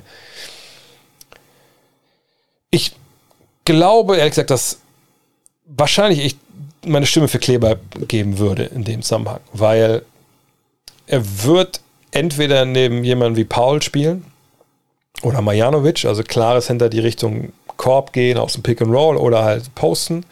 Und dann ist er in der Dreierlinie, Stretch, Vierer in, der, in, den Ecken, aber auch mal von, von 45 Grad. Das ist ja auch genau sein Spiel. Äh, oder es ist ein großer Teil seines Spiels.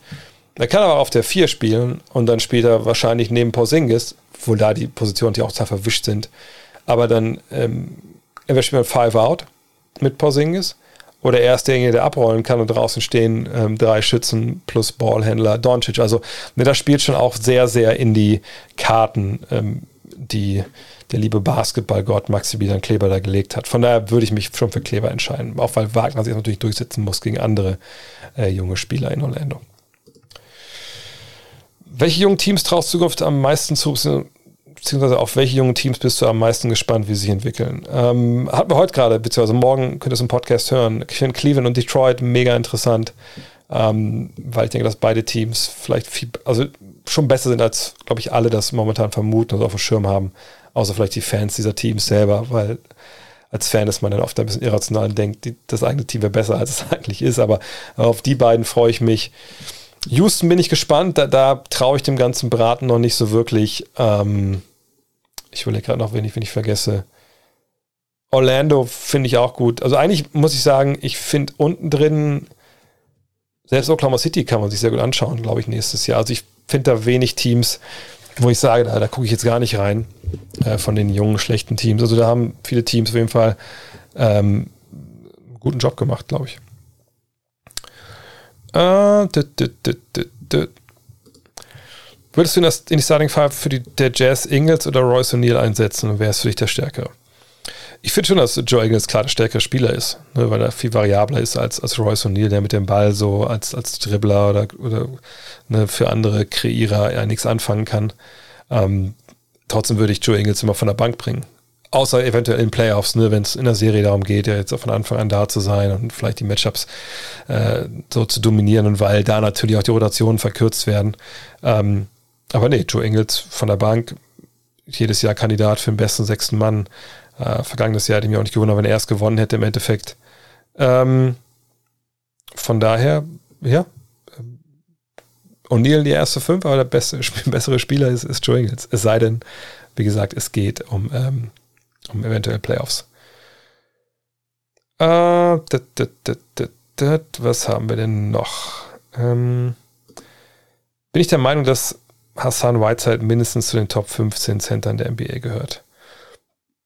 Also wenn es nach NBA 2K geht, schon, weil da hat er letztens für mich, für die, für die Jazz richtig abgeräumt.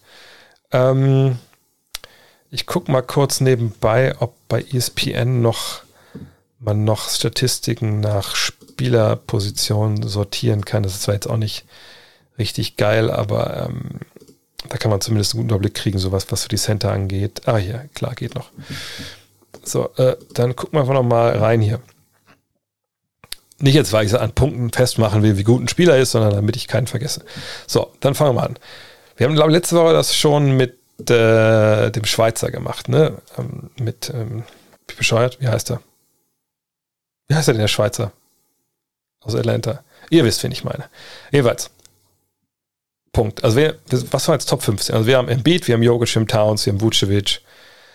Wir haben Wood, würde ich auch zu nennen, nennen wollen. Da haben wir schon mal fünf. Wir haben eine Bio 6.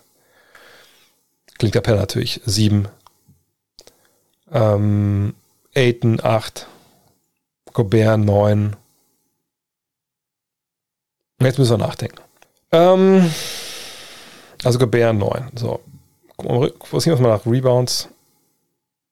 Ähm, wo kommt denn eigentlich der Kollege hier? Ähm, Whiteside. Ach, weiß er letztes Jahr wenig gespielt wahrscheinlich. Also ich war es bei 9. Dann, ich würde Valanciunas davor nehmen, 10. Ähm, Allen würde ich jetzt vornehmen, 11. Nurkic auf jeden Fall 12. Adebayo hatte ich schon. Adams ähm, 13. Tja. Adams 13. Was haben wir denn noch? Haben wir noch? Blocks können wir gucken. Adams 13. Miles Turner, ja, würde ich auch da vornehmen. Auch wenn, wie gesagt, ich kein Fan von so offensivem Spiel bin, aber er ist einfach vielseitiger. Dann sind wir bei 14. Und wahrscheinlich könnt ihr blind euch raussuchen, ob ihr jetzt Robert Williams nehmen oder Jakob Pöltl oder Brooke Lopez. Ich würde die wahrscheinlich sogar alle nehmen. Also nein, er gehört nicht zu den Top 15. Ähm, muss auch dazu sagen, dass ich ähm, auch, wir waren auf dem Gut Next Trip in Miami vor, vor drei Jahren. Ähm, haben wir da Silvester verbracht und, und, das war ich ganz schön. Wir hatten die Füße äh, um, um 0 Uhr 1 im, im, äh, im, im Atlantik. Ähm, jedenfalls, und da war aber am nächsten Tag Training und da war ich dann da mit einem Kollegen und äh, von Hassan White hat man nie was Gutes gehört ähm, nach seinem ersten Jahr äh, in Miami. Also ziemlicher Stinkstiefel. Ähm, und von daher ne, gehört man nicht zu den Top 15 Centern. Außer bei NBA 2K. Wie gesagt, da, da macht er das richtig, richtig gut. Mm. Dip, dip, dip, dip. Was haben wir denn noch? Denkst du, die Jazz haben eine Titelchance, wenn sie von Verletzungen verschont bleiben? Wo sind deine Meinung nach ihre Stärken, ihre Schwächen? Ja, sie haben eine Titelchance. Das ist für mich nach wie vor eine Mannschaft, die unterm Radar fliegt, auch wenn sie vergangenes Jahr äh, die meisten Spiele gewonnen haben. Mike Conley war, war verletzt, ne? der, der eigentlich jetzt beim zweiten Jahr echt angekommen war. Donovan Mitchell war angeschlagen. Und sie haben natürlich eine Problematik, dass sie auf dem Flügel defensiv nicht auf hohem Niveau waren. Das hat sich gegen die Clippers total gerecht. Und das hätte sich vielleicht auch gegen andere Teams gerecht. Nur gegen die Clippers hatten sie einfach das Pech, dass sie da einfach ein paar Spiele äh, kassiert haben. Ja, vielleicht sonst das Terrence Mann-Spiel zum Beispiel, die sonst vielleicht, die du nicht kassierst. So von daher, das ist für mich eine Mannschaft, die die Meister werden kann. Aber sie haben nur einen offensiven Superstar. Ja, sie müssen mehr was kollektiv kommen. Sie haben Gobert, der aber offensiv natürlich seine Probleme so mit sich bringt, obwohl ich auch denke, dass die mittlerweile, also das haben sie schon ganz gut im Griff, aber sind auf dem Flügel einfach defensiv ein bisschen schwach aufgestellt. Und wenn du es dann so bestrafen kannst, wie in den Playoffs, ne, du, da gibt es einen Drive, ähm, Gobert hilft aus und dann schießt er einen Eckendreier rein, dann wird es halt schwer. Ähm, aber sie sind wahnsinnig gut gecoacht, ähm, in vielerlei Hinsicht. Manchmal würde ich ein bisschen mehr Kreativität im Angriff wünschen. Ähm, sie haben nicht umsonst einen mehrfachen Defensive Player of the Year. Sie haben geile Scorer, ähm, sagst sind breit aufgestellt. Ich, ich, mag die Jazz total, ähm, aber sie, sie brauchen eben Shot Creation, sie brauchen Defense. Meinst du, der Kern aus Shea Gildas Alexander, Alexander Potokoczewski, Darius Basley und Josh Giddy, Lou Dort und Theo Malodon kann künftig für ein Favoritenteam stehen? Oder muss man irgendwann einen Blockbuster-Trade beispielsweise für Cat machen? Äh, also ich würde mich festlegen wollen, dass, dass die Youngster, die genannt werden, zusammen kein Meisterteam, keine Meister 5 sind. Ich, bei SGA bin ich mir sicher, dass das einer ist, der kann der zweitbeste äh, Spieler eines Meisterschaftsteams sein. Aber ähm, Bokoszewski, so, so legendär der ist, jetzt schon. Da, also ich habe jetzt auch keine Bilder gesehen, wie er dieses Jahr aussieht, ob er was draufgepackt hat, so, aber da wissen wir ja gar nicht, ob der in drei Jahren noch in NBA ist. Der hat alles Skills dafür, aber hat er den Körper dafür? Und das ist eine große Frage. GD ist ein super spannender Spieler, habe ich echt, bin ich super gespannt, wie der das in der NBA regelt, so mit seiner mangelnden Athletik, aber diesem geilen Verstand. Solche Spieler mag ich eigentlich sehr gerne. Dort ist ein toller Verteidiger, äh, muss jetzt seine Dreier treffen.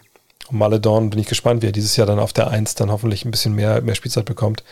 Aber ähm, dass solche Spieler sich so entwickeln, dass es jetzt wirklich dass sie noch so einen riesigen Sprung machen, dass du noch einen zweiten All-Star da unter der, unter den fünf findest, das ist einfach super, super unwahrscheinlich, würde ich sagen. Und ein Blockbuster-Trade für Cat, ja, also es hilft natürlich. Aber in der Regel musst du einfach deine Superstars in kleinen Märkten in, draften. Weil dann hast du sie erstmal die vier Jahre, fünf Jahre des Rookie-Deals, dann hoffentlich in der Restricted Free Agency nochmal vier Jahre mindestens in der Zeit kannst du was aufbauen, aber so von draußen per Trade Leute wie Cat zu holen, ist für meine Begriffe auch kein total nachhaltiges Konzept, wenn ich ehrlich bin. Mm, mm, mm, Wem würdest du eine großartige Saison am meisten gönnen und wünschen, sowohl Team als auch einzelnen Spielern? Breakthrough, Comeback, Underdogs etc. Ähm, schwierig zu beantworten. Ich, äh, ich rufe nochmal hier die Summary vom vergangenen Jahr auf. Ich habe das Gefühl, ich habe das schon mal beantwortet, aber der fragt mich doch nicht, was ich vor drei Wochen erzählt habe. ähm, einzelnen Spielern, ich meine, ich würde natürlich Leuten, Stars, die schon seit Jahren irgendwie geil abliefern und noch nie in den Finals waren oder, oder Titel, natürlich wünsche ich, dass sie Titel gewinnen. Ähm, Paul, also Chris Paul, äh, aber natürlich jemanden wie, äh, wie Dame Lillard oder Bradley Beal, klar. Äh, also das, da könnte jeden nennen, der über die Jahre viel Enttäuschung wegstecken müsste, musste da, klar, gönne ich das, das denen alle Teams. Hm vielleicht für jeder, jeder, also ich würde den Jazz wirklich mal gönnen, dass sie in die Finals kommen, einfach weil die einen guten Job gemacht haben über die Jahre, die haben es richtig gemacht und bisher konnten es einfach noch nicht realisieren äh, in der Eastern Conference. Ähm, ich würde es, habe ich vorhin schon gesagt, ich würde es aber einmal Washington wünschen, weil ich finde, die haben, die haben echt, die haben es gut gemacht, die haben das Beste rausbe rausbekommen äh, aus dem Westbrook-Deal und ähm, da denke ich, da fände ich auch geil, wenn, wenn die was, äh, was Geiles machen würden. Ja, Pokoschewski gesagt, ich glaube, er hat alle Skills, er ist ein super interessanter Spieler. Die Frage ist halt, was, was passiert körperlich, ne? Und, und findet er äh, sich zurecht mit, weil diese Art Spieler, die er ist, mit, mit dem Körper haben wir so noch nicht in der NBA gesehen. Und wenn das irgendwie sich regelt, er muss ja nicht auf einmal 160 Kilo wiegen. Davon reden wir ja nicht, aber er muss einfach eine halbwegs. Warte, ich schau mal kurz nebenbei. Das Gute ist ja bei Getty Images ist so die, äh, die Foto, ähm, die Foto, also Datenbank äh, der NBA. Da kann zwar nicht jeder Sachen runterladen, ohne, ähm, ne, ohne ein, ach warte mal, ich mache das mal genauso, ohne, ohne einen Account, aber man kann sich alle Fotos angucken. So, wenn wir jetzt hier mal schauen, dann sehen wir hier jetzt, äh, ich mache die Frage mal weg, dann sehen wir jetzt hier Pokoschewski, ich habe mal jetzt erst, ich habe mal die alten Bilder äh, rausgesucht. So sehen wir hier Pokoschewski, naja, da, es ist schon ich sag mal so, wie es ist, es ist verdammt dünn. So, sorry für den pun intended. So, wenn wir uns die neuesten Bilder anschauen, dann sehen wir hier dann, mach's mal groß. Naja, ne, also da frage ich mich, wie viel ist da jetzt wirklich passiert? Wir können mal gucken, es gibt ja auch die, auch die ich kann das auch mal, Fun Fact, wenn man hier immer den Namen eingibt und Portrait, ich habe das schon ein paar Mal gemacht, dann, dann sieht man ja die Bilder. Also das 2021, auch 2021? Letztes Jahr gab es gar keine Port. Ach, letztes Jahr kam ja sehr, sehr spät, das stimmt. Naja, aber wie gesagt, ähm, wie sieht dieser Spieler aus? Wie ein NBA-Spieler oder wie der Junge, der sich einen Socken hochzieht, einen unten lässt und auf dem Schulhof gucken muss, dass er auch sein Pausenbrot nicht geklaut bekommt. Also ne, das ist, das ist die, der limitierende Faktor bei ihm und, und hoffen wir mal, dass da äh, noch, noch mehr geht und mehr kommt, aber das ist halt schwer zu prognostizieren. Hm. Wie war der Trade von Patrick Beverly? Patrick Beverly so außergewöhnlich. Erst zu den Grizzlies einfach Spieler war nicht außergewöhnlich. Es kommt andauernd vor, dass, dass Teams in Trades halt Spieler mit aufnehmen müssen, damit die Gehälter irgendwie stimmig sind und dann diese Spieler halt weiter verschiffen. Ähm, oft werden diese Deals dann, wenn man dann schon weiter, schon relativ weit ist mit den Verhandlungen, dann direkt alles in einem durchgezogen, dass quasi zwei Trades in einen Deal gepackt werden. In dem Fall hat man dann erst ein bisschen später ähm, diesen zweiten Deal gemacht, von daher war das gar nicht so wirklich ungewöhnlich. Das kommt immer mal wieder vor. Nochmal Ben Simmons. Wie ist dann ein alltägliches Statement zur Lage um Ben Simmons? Ja, Trade finden, so schnell es geht, ist für alle Seiten am besten. Hoffen wir, dass was kommt. Schneller konnte ich es nicht machen. Äh, Dragic haben wir gerade schon beantwortet. Ähm, ich glaube, dass er, wie gesagt, eventuell damit mit Simmons verbunden ist. Ähm, geilstes Suns-Team 93, 2005, 2021. Ah, natürlich alles geile Teams. Ähm, 2005 war nicht in den Finals, aber natürlich super viel Spaß gemacht. Ich bin oldschool, 93. Ähm, Barclay, Johnson, ähm, Dumas, äh, glaube ich auch noch, ne? Ähm, Oliver Miller, Dan Marley. Äh, wie vergesse ich noch? War Tom Chambers noch dabei? Ich glaube ja, ne? Das war eine geile Truppe. Oh, nochmal Ben Simmons. Mal ganz egoistisch gedacht, wenn Ben Simmons den Sixers die Strike, Streikpistole auf die Brust setzt, denkt er seinen Marktwert. Aber dadurch muss sein neues Team doch auch weniger zahlen. Was bedeutet, er hat nach seinem Trade ein besseres Team an seiner Seite. Spielt das vielleicht auch unterschwellig mit? Ähm, weiß ich ehrlich gesagt nicht, ob, ob er so ein Schachspieler ist, weil ähm, das ist ja alles, also es kann in einem Vakuum natürlich von Vorteil irgendwo sein, nur, naja, wer ist denn dann dieses letzte Team, was noch mitbietet oder das letzte Team, was dann mehr bietet als die anderen, die noch weniger bieten? Das ist ja, das ist eine schöne Theorie, aber wenn das letzte Team dann Sacramento ist, dann ist wahrscheinlich relativ egal, wen die abgegeben haben für dich oder nicht. Oder wenn du nach, nach Cleveland kommst oder so. Na, Cleveland natürlich ist ein interessanter junge Spieler, wisst was ich meine. Also wenn du in eine Situation kommst, äh, wo du halt von den Playoffs erstmal ein ganzes Stück entfernt bist, das ist ja schön, wenn dann halt ähm, ne, die weniger abgegeben haben für dich. Aber das macht ja für dich deine Situation nicht unbedingt besser. Und ich glaube nicht, dass Daryl Morey bei allem ähm, Druck, der auf ihm lastet, ne, der, der größte Druck ist ja im Endeffekt der, dass du diesen Trade nicht komplett verlierst. Und von daher glaube ich, dass wenn es wirklich hart auf hart kommt, Daryl Morey eher sagt, ja, dann warten wir mal bis Dezember, bis der Erste auf irgendwie auf dem vereisten Gehweg ausgerutscht ist irgendwo und die suchen neue Leute. Mal gucken, ob die Karten dann neu gemischt werden. Ben, bleib mal in LA, mach mal ein paar Instagram-Videos, werf mal ein paar Dreier. Das haben wir dir eh schon öfter mal gesagt, dass das eine gute Idee wäre.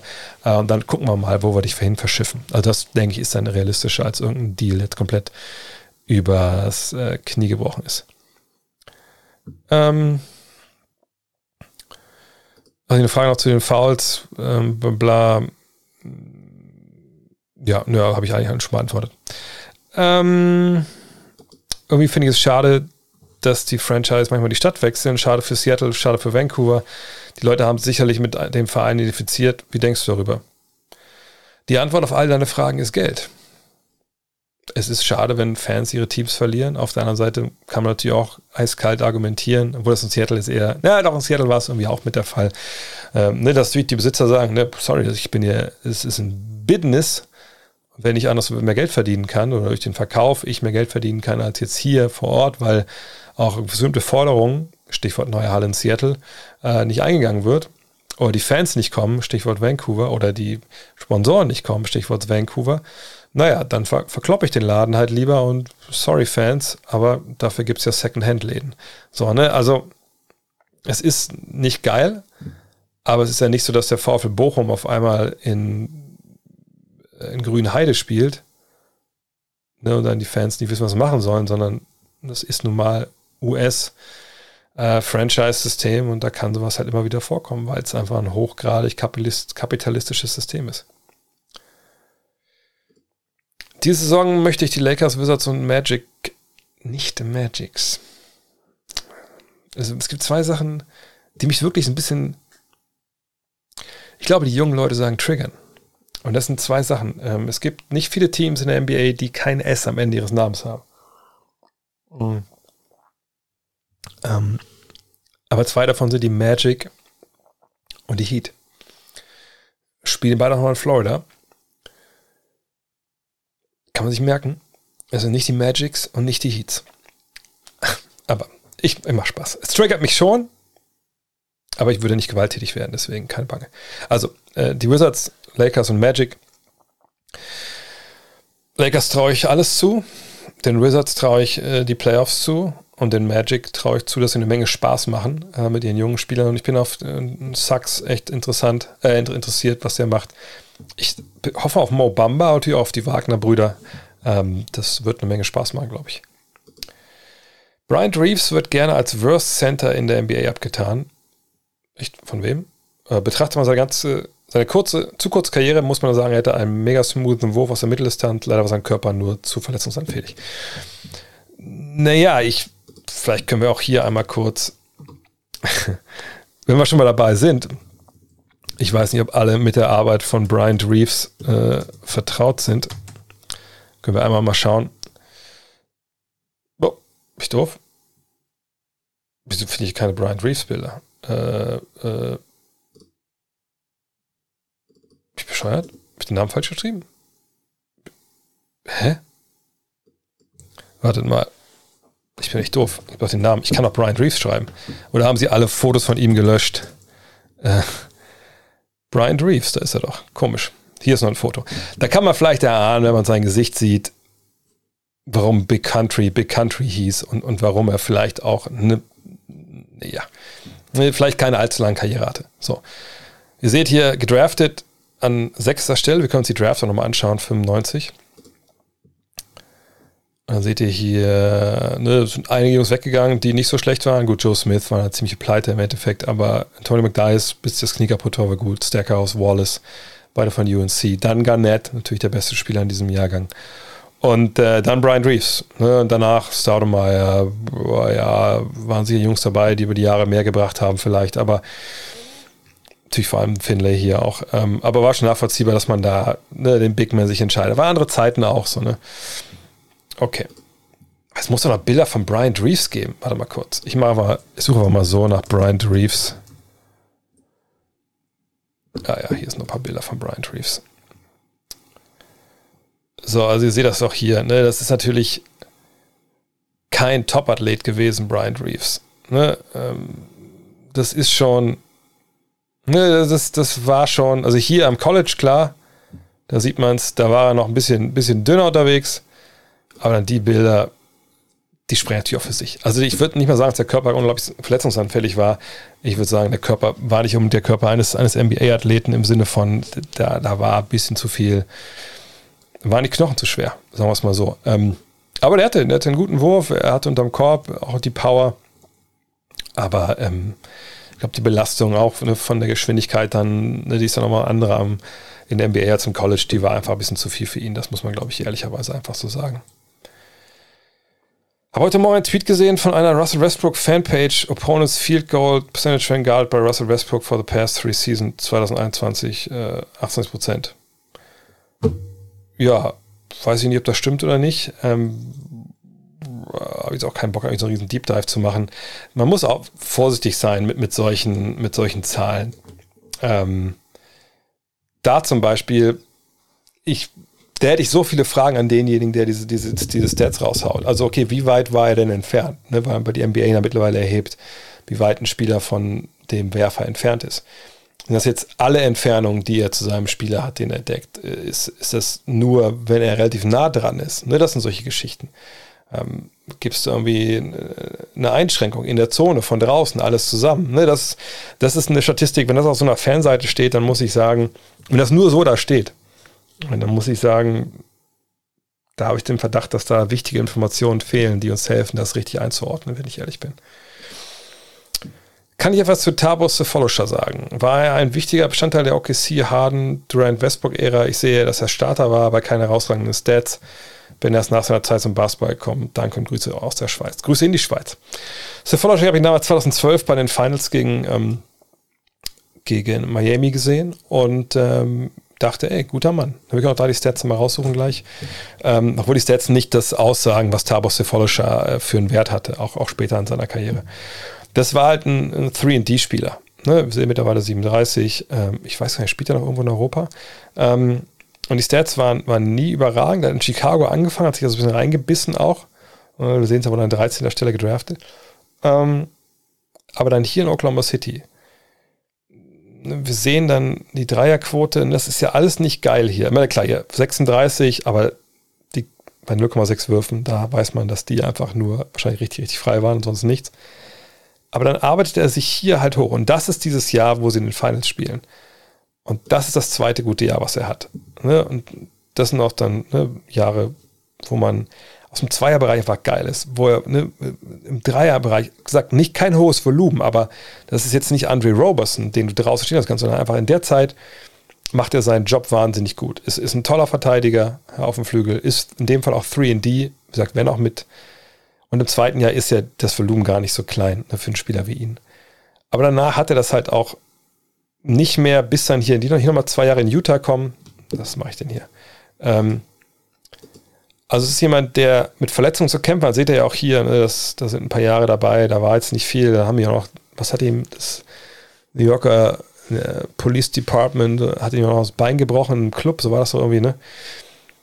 Guter Mann, hat sich echt, hat sich reingebissen. Ich weiß nicht, kann man irgendwas noch hier in Statistiken herausheben von ihm? Ähm, äh,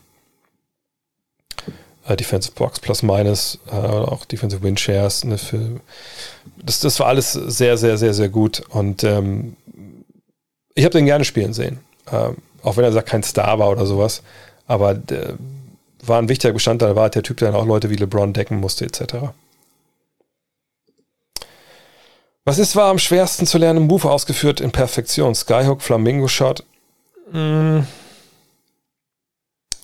ich würde wahrscheinlich schon sagen, der Skyhook. Du siehst den Ball eigentlich nicht wirklich, wenn du ihn abwirfst. Das ist, geht so gegen, gegen irgendwie alles, was du selber gelernt hast. Du wirfst so schräg gegen die eigene Körperachse. Du bist in der Bewegung. Ähm, du drehst den ganzen Körper ein. Ähm, ja, würde schon sagen, dass das das Schwerste ist. Im Fußball sagt man ja, Samstag 15.30 ist Bundesliga-Zeit. Gibt es sowas ähnliches auch in der NBA? So in der Regel spielen die Teams ja, also in der US-Zeit 1930.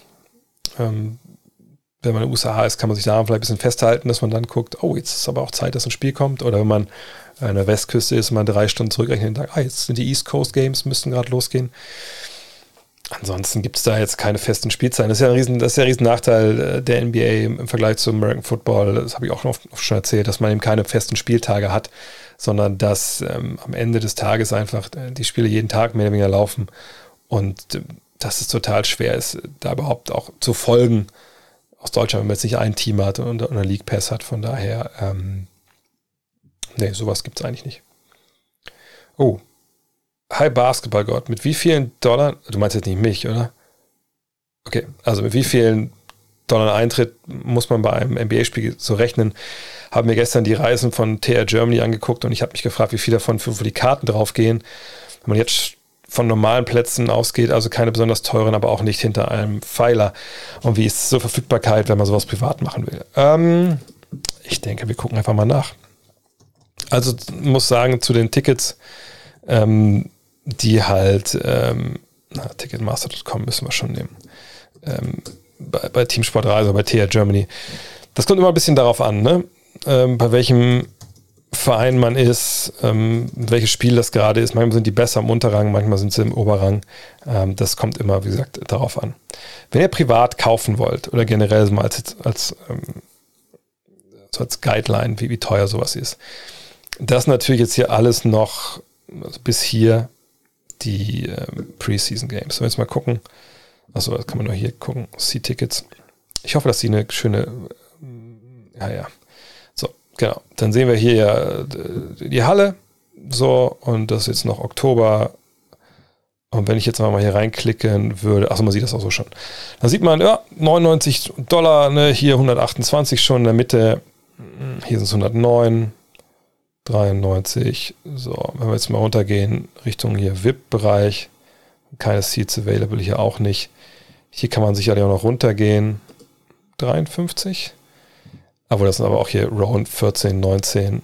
Okay. Ähm, und hier oben 19 Dollar.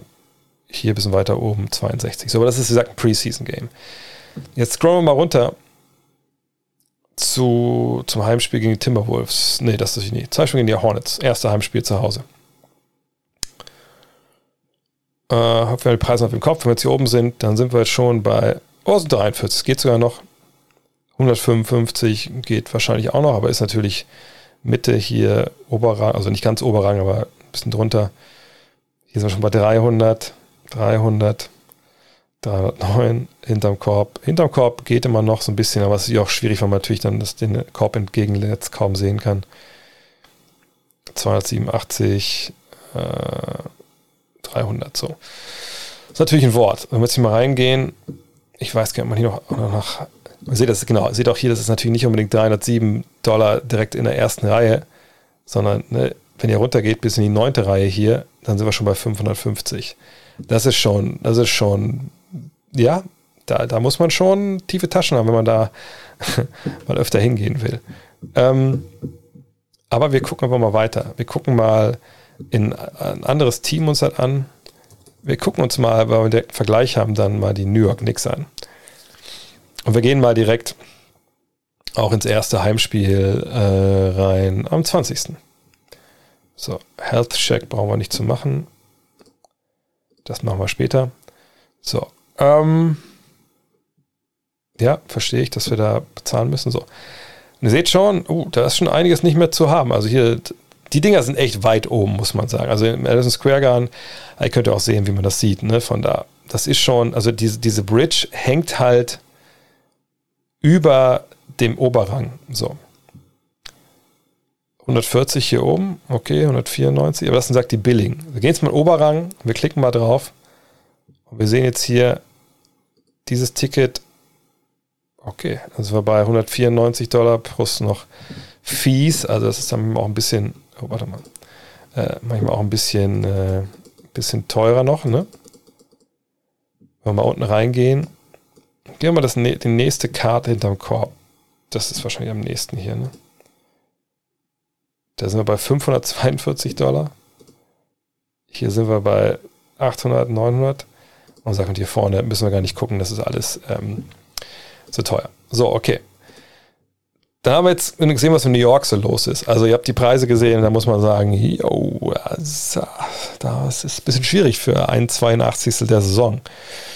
Äh, wo könnte es denn relativ preiswert sein? Ähm, achso, ich hätte einfach auch Magic eingeben können wahrscheinlich, ne? Die Orlando Magic. Da gucken wir mal.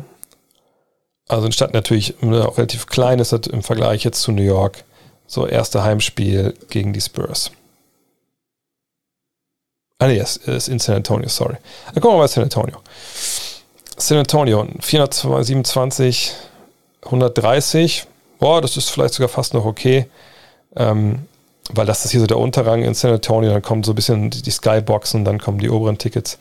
Hier um 25, aber auch hier sehen wir, äh, hier ist Resale von Dauerkartenbesitzern, da ist man schon bei 73 Dollar und da sitzt man ganz oben halt. Ne? Aber wartet mal, wo ist denn Orlando? Hier Orlando gegen die Knicks am 22. So. Die Voraussetzungen werden nicht ausverkauft sein. Dann sehen wir hier, äh, was ich gucken wir hier, 174, das ist noch vollkommen okay. Hier 225, Floor geht auch, ein Tausi, ja. Korb 106, 89, 86. Das ist dann nochmal was anderes, ne? Sieht man halt direkt. Wir hier reingucken, hier die vorderen Tickets, ist man auch bei 500 Dollar. Also ihr merkt, das sind Preise, ich will jetzt nicht sagen, bei diesem Preis muss man reisen, das wäre jetzt nicht so, aber es ist schon relativ viel.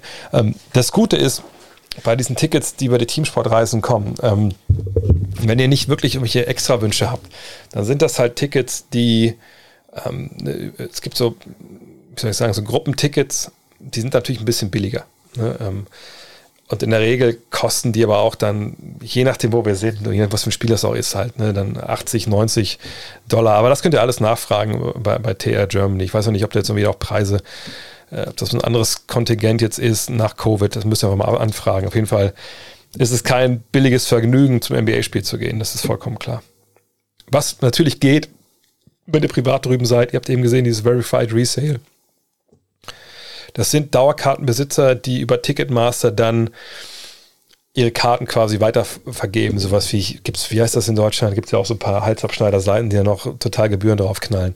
Das geht bei Ticketmaster, das gibt es auch bei StubHub und so gibt es auch alles. Ähm, da kann man Glück haben, dass dann stellen wir so eine halbe Stunde vor Spielbeginn, wenn das jetzt irgendwie kein geiles Spiel ist, die Preise nochmal fallen, weil die sagen, ach komm, hier, bevor ich jetzt gar kein Geld dafür kriege, dann nehme ich halt 50 Dollar hier für, für Unterrang oder so. Aber da muss man aber Glück haben. So von daher, ähm, ist mal ein bisschen schwierig. Auf jeden Fall sollte man nie im Leben, vor allem nicht in New York, bei den Scalpern, also bei den ähm, Jungs, die euch Karten auf der Straße verkaufen wollen, auf dem Schwarzmarkt darf ich gekauft. Die sind alle gefaked. Hat ein guter Kumpel von mir wirklich bitterlich erfahren müssen. Just Barkley war der Meinung, dass die Nets für ihn letzte Saison kein Titelanwärter waren aufgrund ihrer Defense. Würdest du ihm recht geben und glaubst du, dass wenn jemand die Nets ernst Konkurrenz machen kann, dass nur die Bugs sind? Letztes Jahr habe ich das auch so gesehen und ich muss sagen, sie haben mich überrascht in den Playoffs, wie gut sie verteidigt haben, dann in vielerlei Hinsicht. Dieses Jahr denke ich, wenn sie defensiv immer noch Fragen beantworten müssen, aber ähm, auf jeden Fall sind sie besser aufgestellt, als das zuletzt der Fall war. Mhm. Die Bucks sehe ich ähm, mit als den Titelkonkurrenten Nummer 1 im, im Osten. Im Westen natürlich, also Konkurrenten für die Nets. Im Westen natürlich die Lakers, aber auch die Jazz. Und je nachdem, wer dann halt fit ist. Aber ja, ich kann das, das ich habe letztes Jahr selber gesagt, dass sie nicht Meister werden, weil defensiv das zu wenig ist. Jetzt kann man sagen, sie sind nicht Meister geworden, weil Kevin Durant so große Schuhe trägt. Ähm, ja, kann man sicherlich auch machen. Wer war für dich abgesehen von LeBron der Spieler des vergangenen Jahrzehnts? Curry oder Durant? Hm. Da kann man natürlich jetzt trefflich diskutieren. Man kann sagen, Curry ist Meister geworden ohne Durant. Ähm, und eben auch gegen LeBron.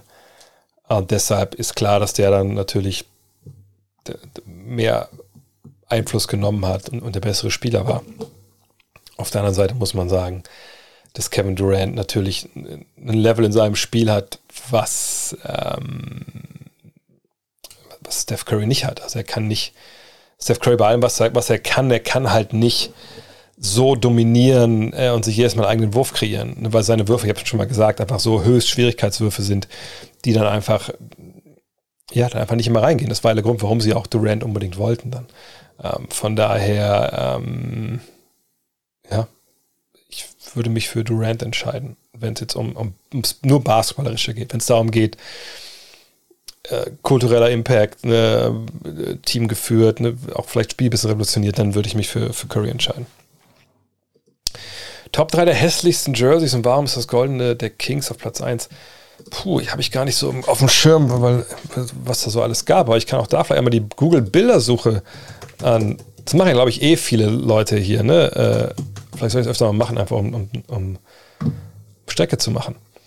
Ah ja, okay. Also im Endeffekt müssen wir einfach sagen, alles mit, äh, mit T-Shirts war halt scheiße Adidas. Sorry, da, da müssen wir nicht drüber reden. Da, das war einfach kacke was, was immer ihr gemacht habt mit, ähm, mit Shirts. Ja, und hier das goldene Kings Jersey. Okay, das ist natürlich richtig, richtig schlecht. Da habt ihr vollkommen recht. Ähm, ganz weit vorne auch die Mavs hier. Ich hab's. Es war natürlich dann totaler Backlash, den es gab. Aber geil war der nicht. Das Jersey hier, ich weiß gar nicht, sah das wirklich. Ne, das Problem ist, hier wird viel reflektiert. Das war ja eigentlich so Silber hier von, von Dallas, aber geil war das sicherlich auch nicht. Ich glaube hier, genau, Nash hat es ja auch an. Das war echt so, so, so, so billige, ähm, billige Basketball-Jerseys, die, so, die du einfach äh, bei Kick kaufst oder sowas. Ähm, also sonst viele von denen, die hier so als mies genannt werden, finde ich eigentlich ganz geil, wenn ich ehrlich bin. Also das Grizzlies-Ding hier ist, ist geil. Valley, das Valley von den Suns letztes Jahr war richtig gut. Ähm, das Miami-Teil, auch wenn es nicht meine Farben sind, war auch super. Ah ja, das war natürlich auch nicht so geil hier, ne, was die Wizards. Also ich glaube immer so Gold. Ich habe nicht dieses Jahr die Raptors oder letztes Jahr hatten irgendwas Goldmäßiges. Das war, ah gut, hier, das. Ja gut, aber es ist halt Military Town, ne, äh, aber finde ich auch nicht geil. Das Rockets-Ding fand ich auch nicht gut, wenn ich ehrlich bin, über die Jahre. Das Pistons-Ding fand ich nicht gut. Die 90er waren eh so eine Phase, wo es ein bisschen mies lief. Das hier ist auch eine Katastrophe. Ja, gut. Äh, okay. Haben jetzt mehr Katastrophen als, als gute Jerseys vielleicht sogar gesehen. Ähm, aber ich sehe schon, die haben schon einige Influencer eine Menge Meter gemacht mit der Frage. Von daher will ich denen nicht das Business kaputt machen. Meine Knicks haben in den vergangenen Saison nach den über sieben Jahren wieder die Playoffs erreicht. Was muss das Front Office um Leon Rose, äh, World Wide West und so weiter machen, um den nächsten Schritt in Richtung Eastern Conference Finals Favoritenstatus zu gehen? Also sie brauchen Stars. Ähm, sie haben momentan einen All-Star in, in Julius Randle, aber ich glaube, wir sind uns alle einig nach den Playoffs, das kann nicht der beste Spieler des Meisterschaftsteams sein. Jetzt haben sie Kemba Walker geholt, der sicherlich auch mal ne, Status zweitbester, drittbester Spieler eines Meisterschaftsteams hatte. Mittlerweile das vielleicht nur ganz punktuell mal erreichen kann mit seinem Knie. Aber die Knicks sind jetzt in so einem Zustand, sie haben jetzt in einem Jahr gezeigt, hey, wir haben eine gute Kultur, wir haben ein fähiges Front Office. Der Name James Dolan sagt uns gar nicht. Arbeitet der noch hier? Naja, klar, ist ein neuer Besitzer, so, aber der hält sich raus momentan. Jetzt willst du halt da sein, wenn was passiert. Also wenn Dame Lillard, wenn Bradley Beal, ähm, Ben Simmons eher wahrscheinlich nicht, wenn die getradet werden, dann willst du da sein und sagen, ey, Portland, ey, Washington, guck mal hier, Emmanuel Quickly, das ist ein guter junger Mann. Den kann man sich ein bisschen genauer anschauen.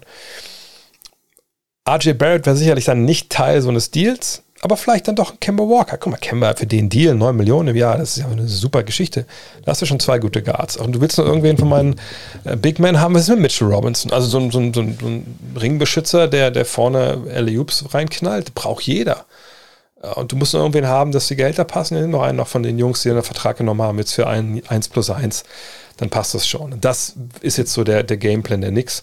Ob der aufgeht, ist natürlich schwierig äh, zu beantworten. Und die Hoffnung muss da liegen, dass RG Barrett nochmal einen richtigen Schritt nach vorne macht. Das traue ich mir mal durchaus zu. Ob er jetzt so ein ob All-Star wird, das ist eine schwierige Prognose, aber ich, ich denke, der wird noch überraschen, der Junge. Ach, jetzt nochmal die Frage mit, mit Russell Westbrook. Ja, habe ich eigentlich eben schon äh, beantwortet. Ähm, könnte eine Top-WNBA-Spielerin, zum Beispiel Brittany Griner, Brianna Stewart, irgendwie auf Profi-Männerniveau zocken oder wäre das körperliche Unterschied der Kollege auch zu groß? Der wäre einfach zu groß.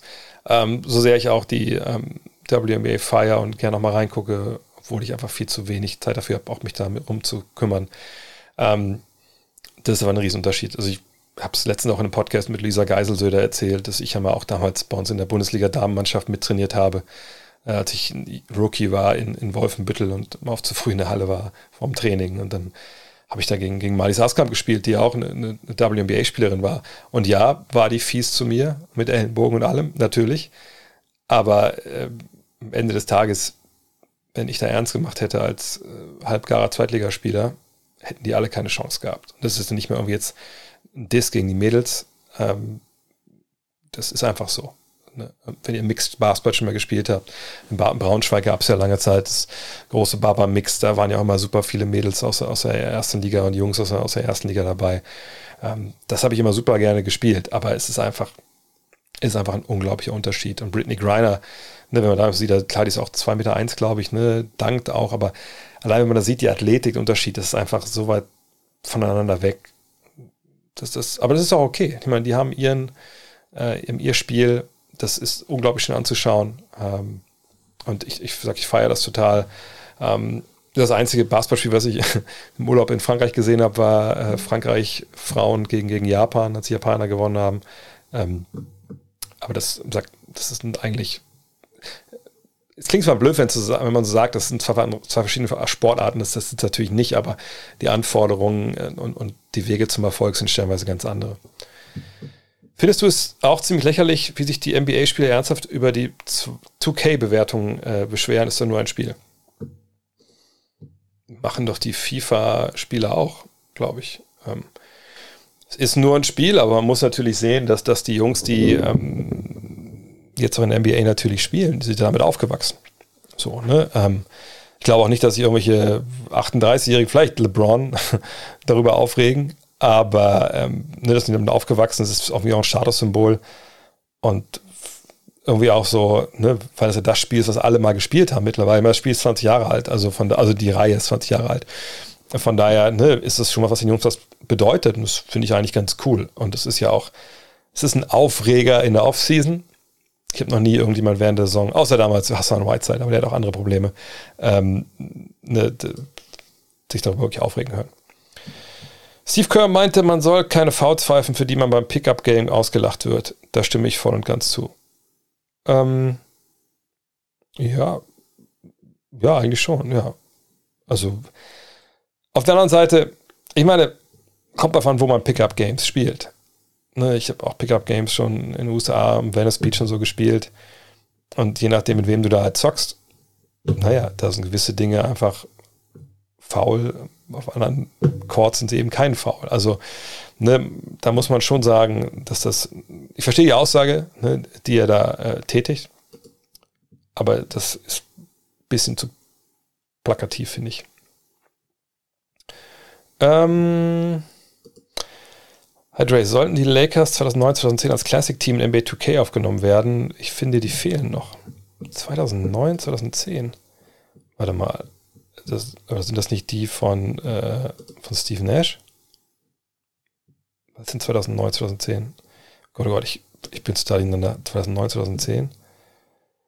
Äh, ach, natürlich nicht, sorry. Ja, sorry, sorry. Das war das Jahr drauf, ne? Ja.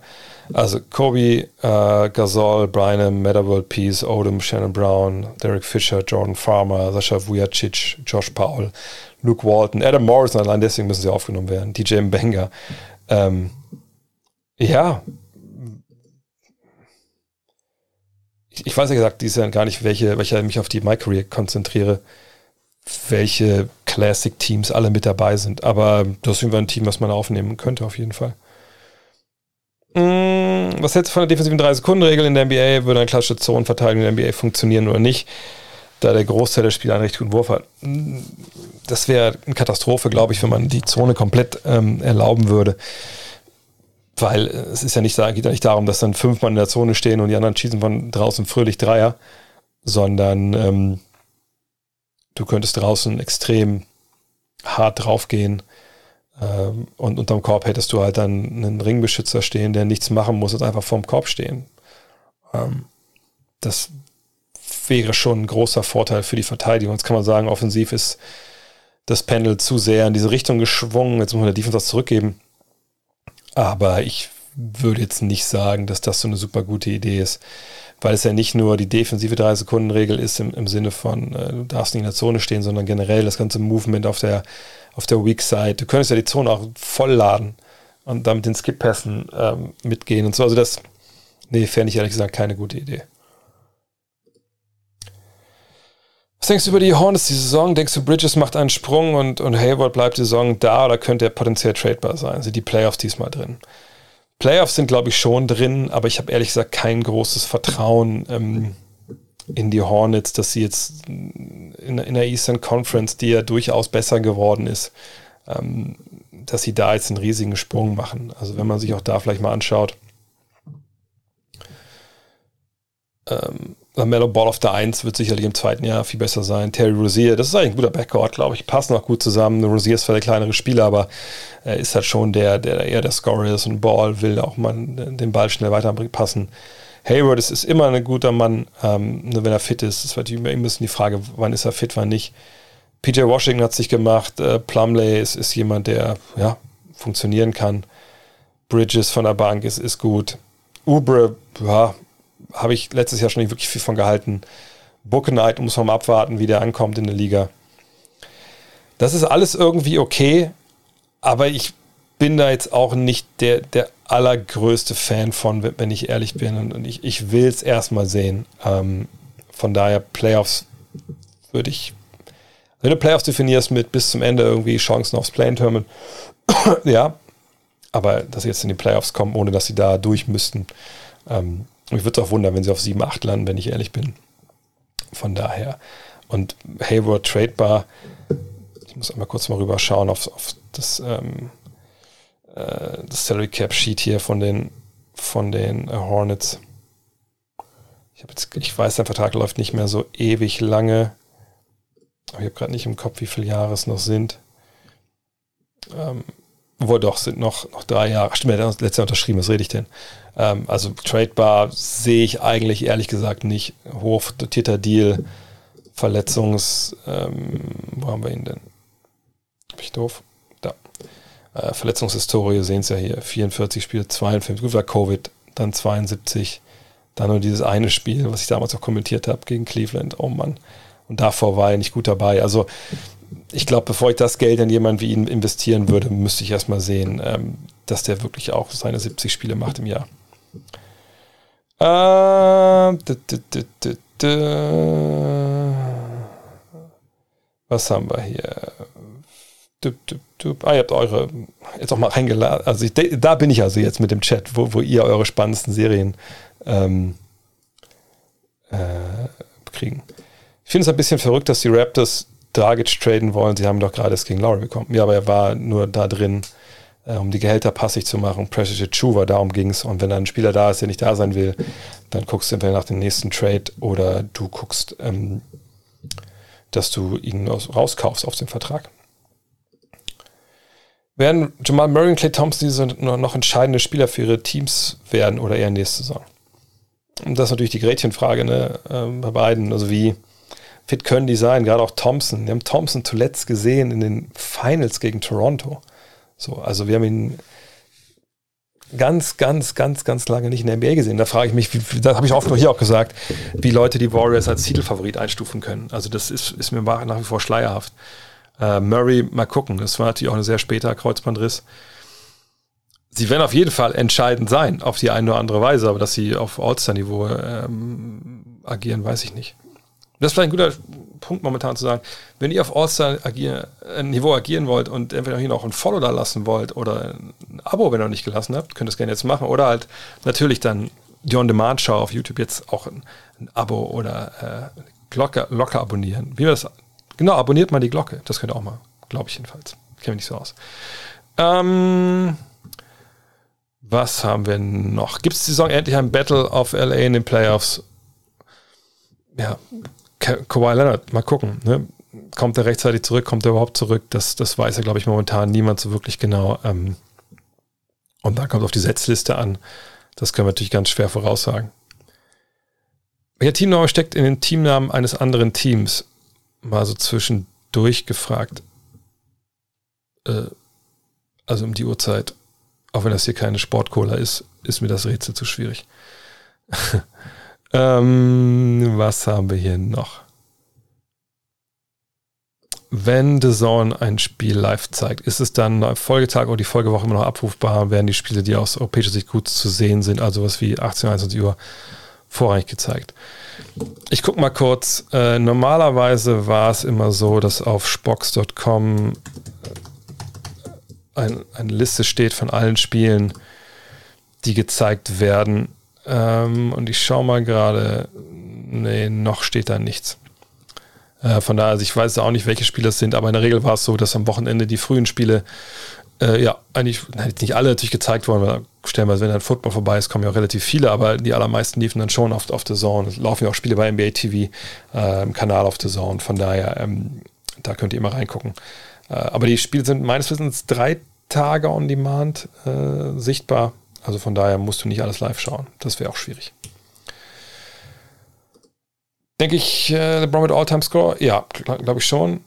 Kann Doncic diese Marke rankommen? kann man nicht prognostizieren. Also so lange auf dem Niveau zu spielen, ohne große Verletzungen, das haben sie ja, gab es ja bei LeBron erst zuletzt. Äh, außerdem ne, kam er aus der Highschool direkt. Ne, das ist ja dann auch äh, noch eine Besonderheit, die es auch nicht mehr so gibt, oder vielleicht bald wieder gibt. Mhm. Von daher ähm, LeBron und dann würde ich mich noch nicht aus dem Fenster lehnen wollen bei irgendwem, der jetzt aktuell noch spielt. Ich hatte eine Frage bezüglich des Colleges in Amerika. Beispiel Spieler XY entscheidet sich auf die LSU zu gehen und wie läuft das dann im Leben eines College-Spielers? Geht er ganz normal zur Schule und schläft er dort oder wie läuft das alles im Ganzen ab? Ja, bist ein normaler Student. Nur, dass du halt nebenbei, das geht ja nicht nur für Basketball, du kannst ja Basketball, Football, Baseball, es gibt Golfmannschaften, Schwimmmannschaften, äh, Leichtathletik. Hast du deine Trainingseinheiten? Bist ein Student Athlete, also sprich, du bist Student, aber eben auch Athlet. Und das ist dann alles. So, also anders weiß ich nicht, wie man es erklären kann. Ähm, mm, mm, mm, Ach, interessant. Simmons, bevor er in Vergessenheit gerät, Sixers sind für einen Levert interessiert. Nö, bin dagegen.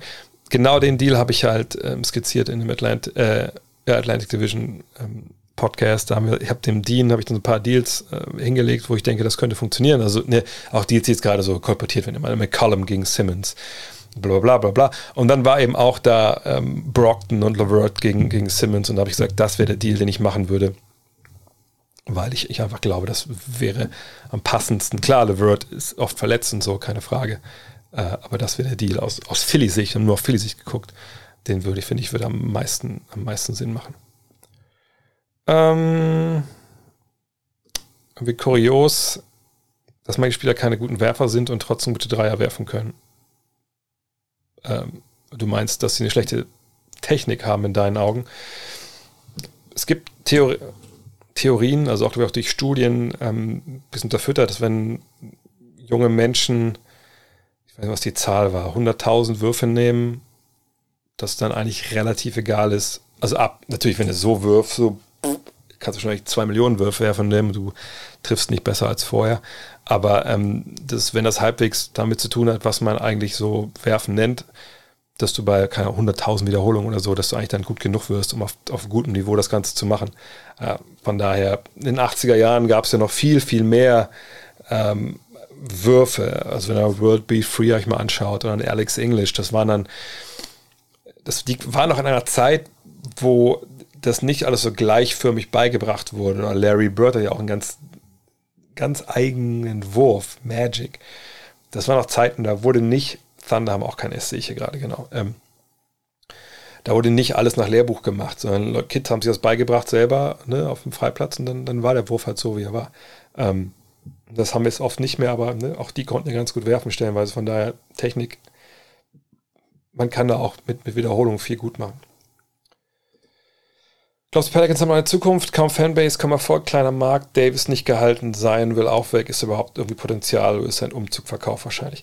Also die Gail Benson heißt ja die Frau von eigentlich dem Besitzer, die alles geerbt hat, der das ja nicht an seine Kinder vermacht hat, gesagt. Also sie möchte eigentlich alles dafür tun, dass die New Orleans Saints, das ist ja das Hauptteam da unten, aber auch die Pelicans da bleiben. Das würde ich ja erstmal jetzt glauben, aber die Infrastruktur ist da natürlich nicht die beste, das stimmt. Ja, genau, Heatles. Wenn man Heatles sagt, dann geht's klar, aber nicht Heats. Äh, bla bla bla. Was haben wir denn noch? Hier wollte noch mal jemand sehen, wie, wie viel die Preise in Indiana sind. Kann ich nochmal nachgucken. Bei, bei, ähm, aber ich glaube nicht, dass, ähm, dass es in Indiana viel billiger ist, wenn ich ehrlich bin. Denn äh, die Pacers, das ist natürlich auch das nie das einzige Game im Town. Es gibt ja natürlich auch den, äh, die Colts. Aber du sagst halt Basketball Country, so kommen wir gegen Miami. Mm, mm, mm, Dann sehen wir hier, ja, auch da. Ne, das, und das muss man sagen, also die Halle, das Fieldhouse, die ist halt, ey, ganz ehrlich, die ist halt verdammt hoch. Ne? Die, die ist richtig hoch. Ähm, da, da müsst ihr echt ein bisschen, ein bisschen aufpassen. So, ne? Hier oben 20, kein Problem, aber das ist, weil die kein Eishockey haben, es ist alles sehr eng, es geht sehr nach oben. Ähm, aber natürlich kann man da, ähm, seht ihr, relativ wenig Geld reinkommen. Problem ist halt, ne, hier, wenn es selbst, und die sieht auch wieder, das sind dieses Verified äh, Resales, ne? Der will 67 haben, was kostet das hier oben? 20 Dollar. Ja gut, aber wie gesagt, da kann man auch das Dach berühren. Ne? Also ähm, da muss man immer schauen. Aber die Preise sind wirklich obszön. Aber das, ich sage ja immer, es gibt ja einen Grund, warum die Besitzer nicht sagen, lass uns einfach 70 Spiele machen. Ist einfach so. Oh, Kyrie Irving, was soll ich dazu noch sagen? Ähm, wenn er sich nicht impfen lässt, kann er erstmal auf absehbare Zeit keine Heimspiele machen. Das ist eine wahnsinnige Scheißsituation.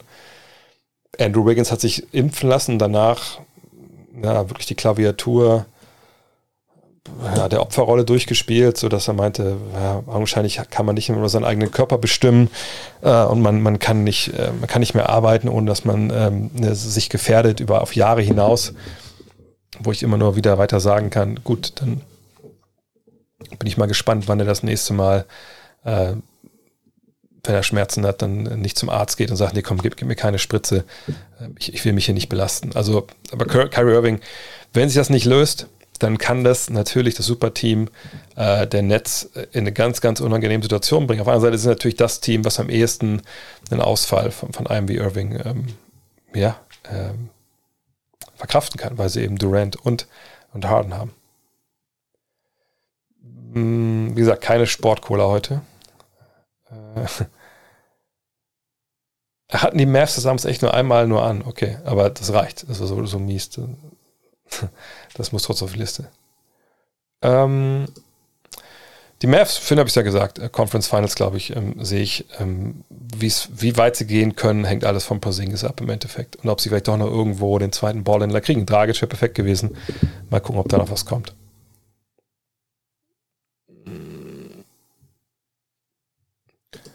Kiffy, ey, du musst echt mal ein bisschen weniger deinem Namen gerecht werden. Dann kann ich deine Fragen auch beantworten.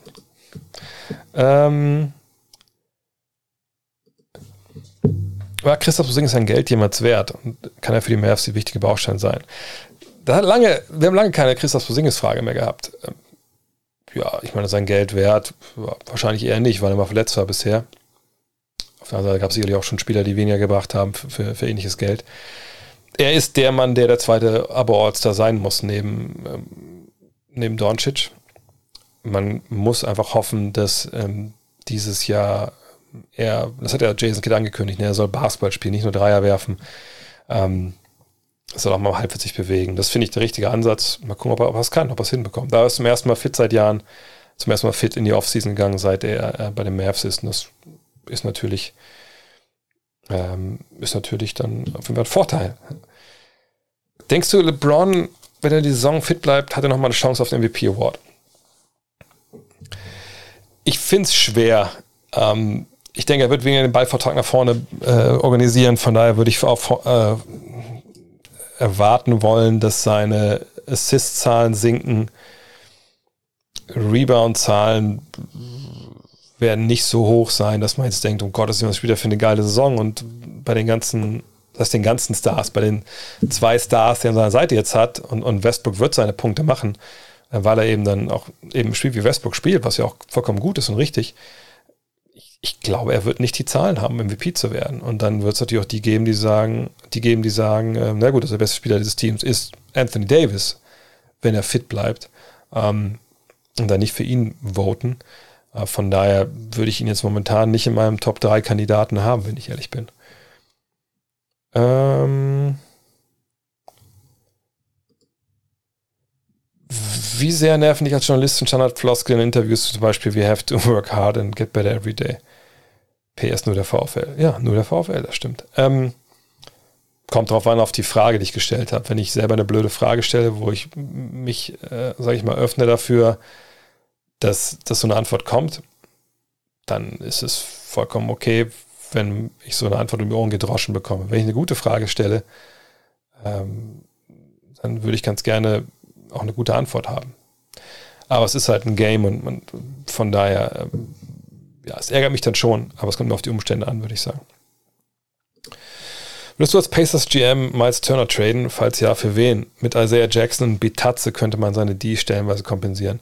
Glaube ich ehrlich gesagt nicht, dass die beiden das kompensieren könnten so schnell. Ich habe vielleicht auch zu wenig Pacers-Spiel letztes Jahr gesehen und die Defense letztes Jahr natürlich auch durch dieses System von Björkren ein bisschen, bisschen fragwürdig. Ähm, aber Turner macht das schon ziemlich gut und ich, ich wüsste nicht, dass ich bei Jackson und Bitatze das das so sehe. Also, ne, die, beziehungsweise die Fußarbeit, die er vorne gar nicht hat, hat er hinten. Ähm, von daher, nee, ich würde das nicht, nicht, sehen. Aber ich weiß auch nicht, wie man diese, diese, das aufbricht halt, ne, mit, mit Turner, mit Sabonis. Das ist eine schwere, schwere Entscheidung. Ich würde auch nicht sagen, dass der, der Marktwert von Turner, wenn er den Dreier unterdurchschnittlich trifft, wie zuletzt, ähm, dann unglaublich hoch ist.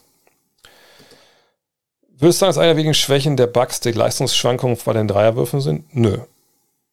Nö, würde ich nicht. Das ist nur ein Effekt der Art und Weise, wie sie stellenweise Basketball gespielt haben. Zu viel Hero Ball, zu wenig Ballbewegung, zu wenig kreativ im Angriff, Kreativität im Angriff.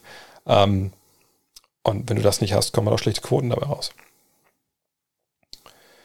Ähm, mm, mm, mm. Kann Jordan Poole der drittbeste Spieler eines Teams werden? mir gefällt seine Entwicklung und sein Skillset. Kommt natürlich auf den Rest des Teams an. Wenn, wenn alle blind sind, kann auch der beste Spieler eines Teams werden. Drittbester Spieler eines Meisterschaftsteams, da möchte ich noch ein bisschen mehr von sehen, ehrlich gesagt. Aber das ist auf einem guten Weg, auf jeden Fall. Ähm,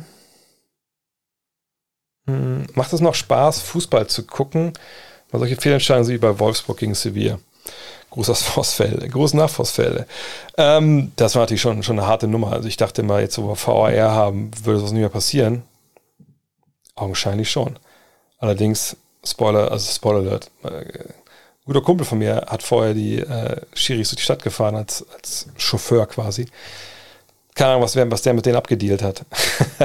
nee, ähm, das war, war eine Katastrophe. Aber Fehlentscheidungen gibt es überall im Sport. Die gab es auch im Basketball über die Jahre. Und man, äh, man, kost, man guckt ja trotzdem weiter. Darf halt nicht so oft von kommen. Äh, kann man im Handel noch 9,99 Saisonguthabenkarten kaufen? Bekommt man damit immer noch Ich weiß ehrlich gesagt nicht. Ähm, einfach mal gucken. Also wenn es die gibt, wird es sicherlich gehen, aber steht sicherlich auch in der Karte hinten drauf. Mhm. Das getäuschte, warum kann in den Preseason Games auch mal jeder werfen? So viele tiefe Dreier habe ich auch noch nicht gesehen. Wie gesagt, ich gucke noch keine Preseason. Ähm, Im Zweifel würde ich sagen, ist es auch so, dass, ähm, wie soll ich das sagen? Vielleicht wird nicht auf dem allerhöchsten Niveau in der Preseason verteidigt. Und dann kann man auch gerne mal einen Wurf nehmen, der vielleicht ein bisschen weiter weg ist. Wie ist es bei den NBA-Teams mit den Trainingshallen für Fans? Hat man überhaupt die Möglichkeit, sich eine Trainingseinheit anzusehen, wie zum Beispiel beim Fußball und wie zugänglich sind die Spieler dabei? Hm, nicht wirklich zugänglich. Also es gibt verschiedene Möglichkeiten, um mal dann so reinzuschauen. Also es gibt Vorpartien, zum Beispiel in Dallas gibt es das, aber ich würde davon abraten, das zu machen. Es gibt sowas, äh, Floor Before the Door so heißt das. Da kann man quasi für ein bisschen Geld früher in die Halle bevor die Türen öffnen und man kann runtergehen bis an den, an den Spielfeldrand, allerdings nicht jetzt bis an, auf dem Court selber, sondern so bis halt der untere Block aufhört, kann man sich hinsetzen, kann sehen, was die Spieler machen an Aufwärmen. So, und wenn man Glück hat, ist dann halt da ein Doncic oder so oder ein Kleber und wenn man dann laut genug brüllt oder so, dann kommen wir auch zu einem hin und unterschreiben mal was. Aber wir hatten das auch schon bei, bei Teamsportreisen, dass es mit dabei war und dann war wie keiner da und dann war es nicht so geil. Also das ist immer schwierig. Wenn man für Geld bezahlen muss, dann ist das, glaube ich, ist einfach ein bisschen, weiß ich nicht, da ist man vielleicht ein bisschen enttäuscht. Es gibt aber generell keine öffentlichen Trainingseinheiten. So, ähm, was es gibt, ist witzigerweise in, in Brooklyn, obwohl ich nicht glaube, dass sie das mittlerweile noch großartig nutzen. Also in Brooklyn gibt es, wenn ihr vorne reinkommt, gibt es einen Starbucks. Nicht in der Halle, sondern quasi so. so. Es ist schon Teil der Halle, aber wenn ihr da reingeht, seid ihr noch nicht in der, in der Arena, sondern ist quasi neben dem Eingang. Und wenn ihr da genau hinschaut, dann ist an der einen Fensterfront Richtung Halle, kann man runtergucken auf einen Practice Court. So, dieser Practice Court, äh, wie gesagt, das ist aber nicht jetzt die Original-Trainingshalle, die haben eine andere neue Facility, wo sie jetzt sind, äh, irgendwo, ich weiß nicht, irgendwo am, am Hudson oder so. Ähm, aber theoretisch könnte man da, wenn irgendein Spieler noch wirft oder so, da von oben reingucken. Aber das, in der Regel hängen die das auch ab. Und dann ist das auch nicht, nicht öffentlich einsehbar. Wir müssen abhängig davon, ne, was für Spielerzugang ist, wie das bei den verschiedenen Hallen aussieht. In der Regel fahren die Spieler ja heutzutage mit ihren Autos unter die Hallen und man sieht die halt überhaupt gar nicht, außer halt dann im Auto sitzen, wenn sie rausfahren. Ähm, von daher ist es schwierig. Es gibt das NBA Blue Book, nennt sich das. Ich gucke mal kurz, ob man das sich ergoogeln kann. Ich würde es euch jetzt nicht im Stream zeigen, weil ich nicht weiß, ob ich das so weiter erzählen darf. Ah ja. Wartet mal. Hm. Äh, ja, ist das auch hier? Warte mal.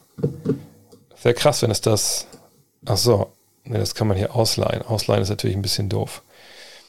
Ähm, Ach, es gibt es bei eBay aber auch. Ihr könnt aber mal NBA Blue Book eingeben. Das äh, könnt ihr ja sehen. Das ist ein Buch eigentlich für Journalisten. Das gab es fast so dick früher. Und da ist eigentlich alles so drin, was man als Journalist braucht. Also Kontaktinformationen zu den verschiedenen äh, PR-Staffs etc. Das ist aber eigentlich für Fans uninteressant. Was interessant ist, dass eigentlich da drin steht, welchen Hotels die Teams absteigen. Naja, wenn dann halt auch mal ein Team vielleicht in LA an zwei Tagen gegen zwei Mannschaften spielt, die in LA beheimatet sind und die sind in einem Hotel über Nacht. Kann es natürlich sein, wenn man da. Ich meine, der Tipp ist sowieso, wenn ihr NBA-Spieler sehen wollt, hängt beim Starbucks ab, Starbucks ab rund um, rund um das Spielerhotel. Früher oder später rennen die da alle rein. Ist so. Habe ich in Miami bei den Finals erlebt, etc. pp. Von daher, ähm, das ist immer ein gutes, äh, eine gute Idee. Ähm, wie kann es sein, dass LeBron schwierige Würfe trifft zu unterschiedlichen Positionen, aber bei Freiwürfen ist es nicht hinbekommt? Ich meine, die Wurftechnik ist ja theoretisch dieselbe. Kann, also bei ihm, die Freiwurfquote ist ja eh so, so eine, ich will nicht sagen Problematik, aber das ist eine äh, Geschichte, die über die Jahre sich ja, ja äh, auf die eine oder andere Weise entwickelt hat. Wenn wir jetzt hier mal schauen, er fängt an bei, bei 75 und da war der, der Dreier, seht ihr ja noch gar nicht da. Das war ja im ersten Jahr das Riesenthema, dass er nicht werfen konnte. Und dann bewegt sich die Quote eigentlich immer so auf, auf einem okayen Bereich. Dann, dann geht sie mal runter, dann geht sie hoch auf fast 80, was natürlich richtig geil ist für, für einen Spieler auch. Mit, also natürlich richtig geil, kann die auch 90 machen, aber wisst ihr, was ich meine? So. Und dann immer, immer weit über 75. Und dann gibt es hier jetzt so einen Dip schon und, und, und dann geht es wieder hoch und jetzt haben wir wieder so eine Phase, wo, wo es irgendwie runtergeht. Und das ist ein bisschen schwierig zu erklären, genau wie hier, dass er dann ne, über Jahre halt eigentlich ganz guten Dreier-Flow hat und dann jetzt zuletzt wieder gar nicht. Also es ist schwer zu erklären. Also eine richtige Erklärung habe ich dafür jetzt auch nicht. Ähm, manchmal hängt es davon ab, welche ne, Schwerpunkte im Training gelegt werden oder, oder keine Ahnung. Also es ist, ist ganz, ganz schwer. Mm, mm, mm, mm. Darf man nach einem Foto fragen, wenn man dich bei einem VfL-Heimspiel sieht? Ja, könnte. Also da bin ich, da bin ich eigentlich eher verstört, wenn ich ehrlich bin, aber natürlich sage ich dann immer gerne, gerne, gerne. Können wir gerne machen. Ähm, kurz mal zum Spielfang gesagt, ehrlich konnten meine Gladbacher in Wolfsburg gewinnen. Ja, letztes Mal, als sie gewonnen haben, war ich in der Halle. Äh, war, ich, war ich in der Halle, ja, das sage ich jetzt immer. Nee, im Stadion, was habe ich was, was 3-1 oder 3-0 oder so. Ja, ich habe das Spiel ehrlich gesagt jetzt nicht gesehen, weil ich, ähm, wo war ich denn? Wahrscheinlich war ich auf dem Ponyhof irgendwo. Wo war ich denn am Samstag? Nee, jeweils konnte ich nicht, konnte ich mir nicht anschauen. Aber ähm, im Endeffekt, äh, ich denke, der VfL wurde besser gemacht, als er war zu Beginn. Und für mich jetzt schon Spieler des Jahres beim VfL Xaver Schlager, seit er weg ist. Ähm, ja, ist es nicht mehr, geht es nach vorne nicht mehr so gut. Glaubst du auch an die T-Wolves? Ich glaube, dass sie in die Playoffs kommen können, ja, wenn du das damit meinst. Wenn alle fit sind und fit bleiben. Viel mehr aber ehrlich gesagt nicht. Wird ein richtiger Guard mal wieder Defense Player of the Year? Ich glaube ehrlich gesagt auch nicht. Das auch nicht. Also ist immer wie Gary Payton das nochmal gewinnt. Dafür sind Big Men zu wichtig. Big Men sind auch in der Beziehung wichtiger geworden, als, ähm, sage ich mal, ähm, sie das zu Zeiten waren, als die Center noch rumliefen also wirklich gutes Center rumliefen in den 90ern, weil jetzt du eben Big Men brauchst, die dann auch viel für kleinere mitverteidigen nochmal. Ähm, von daher glaube ich es nicht. Ähm, kann ein kleiner Spieler mit Guard Größe wie Draymond Green Defensive Player of the Year werden? Ja, weil er ein ähm, absoluter, ähm, absoluter, ähm, wie soll ich sagen, Savant ist, ist das richtige Wort? Also wirklich nur so einer, der absolut inselbegabt ist, offen, defensiv. Ähm, aber ansonsten wüsste ich jetzt nicht, wer mir da einfällt, wirklich an, ans Guards. Ähm, was kommt jetzt hier für eine Frage? Oh, gibt es bei dir schon konkretes Crowdfunding-Projekt? Konkret noch nicht, aber ich kann ja mal was teasen hier. Kann auch nicht alles teasen, was es zu teasen gibt, aber ähm, so viel vielleicht. Ähm, ich lasse einfach mal so stehen, ohne, ohne, ohne was dazu zu sagen. Also ich sag, kann nur so viel sagen. Wir sind was dran am Plan, das habe ich auch schon gesagt hier. Ähm, da sind auch ein paar bekannte Gesichter dabei, wenn ihr hier ähm, im Stream öfter dabei seid. Und mal gucken, was aus diesem Ding hier wird. Warte, ich habe was dafür, warte. Das wollte ich schon lange mal machen. Ich habe jetzt halt diese komischen, ähm, ich habe die immer hier. Ich habe hab acht von diesen, diesen Soundboards und ich drücke da nie drauf. Jetzt hat es mal gepasst. ähm, Ach hier, und Drew Holiday, Defensive Player of the Year. Nee, sehe ich halt auch nicht. Ne, klar, es ist richtig gut, was er macht, aber nimm dahinter Brook Lopez weg oder Janis Kumpo weg und du, seine, seine Potenz am Ball sinkt dadurch. Nee, klar ist nicht, was ich jetzt sagen würde. Immer wenn der rausläuft, da wird er geschlagen und wenn hinter ihm nicht die anderen beiden stehen, dann, dann kann er nichts dann ist es kein Defense mehr, das meine ich gar nicht, aber die, diese, die, die, diesen ähm, Effekt, den er auf die ganze Defense hat, indem er halt draußen so verteidigen kann und weiß, hinter ihm ist die Versicherung, das ist halt mehr wert, als was Drew Holiday am Ball generell macht. Celtics machen müssen, um Meister zu werden. Erstmal müssen sie gesund bleiben. Vergangenes Jahr war es eine Katastrophe. Ne? Alle haben Spiele verpasst, Covid etc. Ähm, die Bank ist jetzt tiefer. Ich denke, sie sind auf, wieder auf dem richtigen Weg. Aber sie wenn wir uns überlegen, sie hatten ja Kyrie und Brown und Tatum, dann Walker, Brown und Tatum und jetzt haben sie Schröder, Brown und Tatum. Das ist natürlich schon ein klarer Trend in die falsche Richtung eigentlich, ne, was, was die Spieler angeht auf der Eins. Da bräuchten sie meiner Ansicht nach noch wirklich einen, einen Guard, der, ähm, der das aber richtig auf, auf Abo-All-Star-Niveau macht. Nur wie kriegst du den, wenn du eh schon über Salary Cap liegst, etc. Also es wird schwer auf jeden Fall. Und so ein Trade, wo du halt dann Brown wegschickst, weil der Tatum schickst halt nicht weg äh, für einen Bradley Beal oder so, glaube ich, macht dich nicht unbedingt super viel besser, wenn ich ehrlich bin.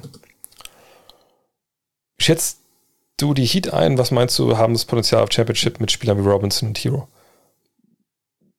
Was ist denn Robinson und Hero falsch? Also, das sind natürlich wahnsinnig gute. Also, Robinson ist einer der besten drei Schützen der Liga, eine unglaubliche Anziehungskraft an Verteidigung. Hero hat eine Scheißsaison hinter sich, müssen wir auch ganz klar sagen. Da war eine Menge Licht, aber auch eine Menge, Menge, Menge, Menge, Menge mehr nach Schatten. Aber die beiden, äh, die sind nicht das Problem. Ähm, die, die, Stars, die sie haben, müssen fit sein. Am besten die All Deep und auch fit werden. Und dann haben sie da eine Menge Jungs, die einen eigenen Wurf kreieren können. Sie haben eine geile äh, Idee. Ähm, defensiv. Ähm, und ja, von daher ist das schon, das ist schon, schon, schon gut, was die da machen. Ob ich einen Trade von John Wall glaube? Ne, Trade glaube ich nicht. Ich denke, ich glaube an einen Buyout von, von John Wall. Aber dann muss er natürlich bewegen und, und auf Geld verzichten. Ähm ja, das, äh, der Chord kommt. Ich werde das vielleicht in einen Abwasch machen. Ich muss eh noch, ich habe ja diese, habe ich doch schon gezeigt, glaube ich, hier. Ähm, ich habe ja schon angekündigt, dass ich ähm, eigentlich wollte ich hier den, den offiziellen Spielball der NBA ja ähm, äh, testen ne, von Wilson, um mal zu sehen, ist das ist eine gute Sache. Da gab es halt damals ne, beim letzten Mal, als neuer Ball eingeführt wurde, war das nicht so geil. Äh, aber da haben wir viele gesagt, ja, aber warum, das ist ja kein Ball, den ich mir jetzt kaufen würde für 200 Euro, was ist denn mit den normalen Bällen? Und da habe ich mir einmal nochmal hier so, so ein Outdoor-Modell gezogen, das ist jetzt zwar kein Kunstleder, sondern aber, also schon Gummi, aber schön sehr, sehr griffiges. Also das kann ich normalerweise nicht unbedingt mit, ähm, damit kann man echt so. Naja, jedenfalls die beiden werde ich, werde ich mir auf Herz und Nieren testen. Ähm und ehrlicherweise warte ich da ähm, eigentlich nur noch darauf, dass es ja, ähm, ja, besseres Wetter wird. Heute ganz Tag geregnet. Äh, ich wollte ein paar Videos mit dem, mit dem Ball aufnehmen und da schaue ich dann nochmal, ähm, dass ich einfach gucke, dass ich dann auch den Chord dann fertig mache. Da sind dann so ein paar Deadspots gerade drin und dann, dann obwohl eigentlich, ich will eigentlich nur zeigen, wie der Chord gebaut wurde. Wahrscheinlich muss ich gar nicht so viel. Ich denke immer, ich muss da draußen die ganze Zeit live filmen, aber muss ich eigentlich gar nicht. Aber das kommt. Eins gegen eins mit Julius. Ah, ich, ich meine, ich mag Julius zu sehr, als ob ich, dass das ihn da zerstöre. äh, Matthias Steibel in drei Jahren, hoffentlich mit Wurf und einer der besten 3D-Spieler der Liga. Ähm, aber mit dem Wurf manchmal ein bisschen schwer zu prognostizieren. Bin gespannt, wie groß er jetzt wirklich ist. Was, steht denn in den offiziellen, ähm, in den offiziellen Annalen der NBA? Wartet mal. Letztes Jahr war 2,1 Meter, glaube ich, ne? Und jetzt steht er bei oder wo ist er jetzt bei 2 Meter? Letztes Jahr war er bei 1,93. Da muss ich nochmal gucken, weil ich, ich google das mal schnell, weil das, das habe ich jetzt nicht ganz parat, wie viel er da gewachsen sein soll. Anthony Edwards Growth. Äh, jetzt ist er 1,98, okay. Ähm, also von 1,93 auf 1,98 steht hier, ähm, das liegt natürlich sehr positiv auf sein Spiel aus. Es ist jetzt nicht so, dass er 10 Zentimeter gewachsen ist, von, was ich, 2,2 Meter zwei auf 2,12 Meter, zwölf, das wäre schon ein ziemlicher Unterschied. Ähm, nö, das ist bei ihm nur positiv. Ne? Mehr Länge ist in der Regel immer gut und das ist auch jetzt nicht in dem Bereich, wo man denkt, er wird total langsam oder unkoordiniert oder sowas. Ähm, für den Tease gibt es einen Sub. Ja, Dankeschön. Ähm, ah ja, äh, gibt es dieses Jahr wieder eine, eine eine Fantasy Next Vision. Ja, ich habe vorher wieder den Fantasy Podcast aufzunehmen, aber ja, mal gucken. Also das ist momentan so ein bisschen hinten dran bei mir, weil ich einfach andere Sachen habe. Äh, ich habe gerade schon einen Teaser gezeigt. Ähm, es gibt noch einen anderen Teaser, da könnte ich jetzt nur einen Google Doc teasen, das wäre zwar ein bisschen langweilig. Ähm, stay tuned, das kommt auf jeden Fall auch noch, ja. Mm. Welches Spiel wird aus deiner Sicht ein Must-See-Match, weil die Stimmung hochkochen wird? Ich denke an Philly versus Simmons. Ja, das auf jeden Fall. Äh, Young gegen New York, da sind wir ja in New York äh, zum Beispiel, äh, Madison Square Garden, wenn eins dieser, dieser Spiele stattfindet. Ähm, wo lohnt es sich im League Pass auch während der Saison einzuschalten, wenn man Bock auf Theatralik hat? Ja, muss man überlegen. Also ich meine, klar, äh, Milwaukee gegen Brooklyn, Milwaukee gegen die Lakers, Top-Teams auf jeden Fall. Da kann das mal hochkochen. Ähm, Miami gegen Brooklyn würde ich mir angucken, PJ Tucker gegen, gegen Durant. Hm, ich glaube, da ist dieses Jahr viel Feuer drin. Ähm, aber ja, also richtig. Also ich, ich vielleicht bin ich da falsch Ansprechpartner, weil ich immer denke, ich gucke mir ja doch alles an. Gutes Online-Manager-Spiel. Also es gibt ja verschiedene Arten. Es gibt da Spiele wie das von basketball.de, da kann man so Salary Cap-mäßig ein Team zusammenstellen ne, und jeder kann das mit einem Spielerpool wählen. Ich bin eher ein Fan von so Draft-Games, wo man sich mit ein paar Leuten trifft eine, oder einfach eine, eine, random Public League nimmt, wo es dann einfach eine Live-Draft gibt, wo ein Spieler nur bei einem Team landen kann. Das finde ich eigentlich besser. Das macht, macht mehr Spaß. Und das ist ja auch vergleichbar mit Kickbase oder Communio. Also ESPN hat zum Beispiel eins, äh, was sehr gut ist. Ähm, ja, ESPN.com und dann so Fantasy da raufklicken und dann kommst du da zum Basketball. Das kann man, kann man schon gut spielen. Äh, oder Debo habe ich schon gesagt, hat sich verletzt vor allem. So, ne? Und dann, ähm, klar kann man sagen, hat sich verzockt, aber wenn er gesund gewesen wäre, hätte er nicht so viel Geld verloren, denke ich. Kann D'Angelo Russell an die Zeit bei den Nets anknüpfen? Ja, das sollte er. Ich meine, er ist ja jetzt auch kein steinalter Mann, sondern ist immer noch ein sehr junger Spieler, der jetzt halt verletzt war. Ähm, und das ist ja die Hoffnung, dass Russell sein, seine Fähigkeiten abruft, dass Edwards Schritt nach vorne macht, dass Towns äh, wieder Towns ist und dann sind sie eine sehr variable Truppe. Auch wenn es natürlich viel Unruhe jetzt gab ähm, äh, rund um Gershon Rossas, der rausgeflogen ist, da der, der Manager. Aber das denke ich, können sie sicherlich dann auch ähm, verkraften. Was hältst du von Squid Game und welche Serien kannst du empfehlen? Ich habe gehört, dass das irgendwas ist, so was das so ein bisschen Takeshi Castle mäßig oder sowas. Äh, ich habe da nur so ein paar Screenshots gesehen und gesehen, dass auf Twitter das irgendwie getrendet hat und ich dachte, hä, was, was denn jetzt schon wieder mit, mit Karl der Kraker, wie hieß der los? Ähm, und dem Kraken, ne?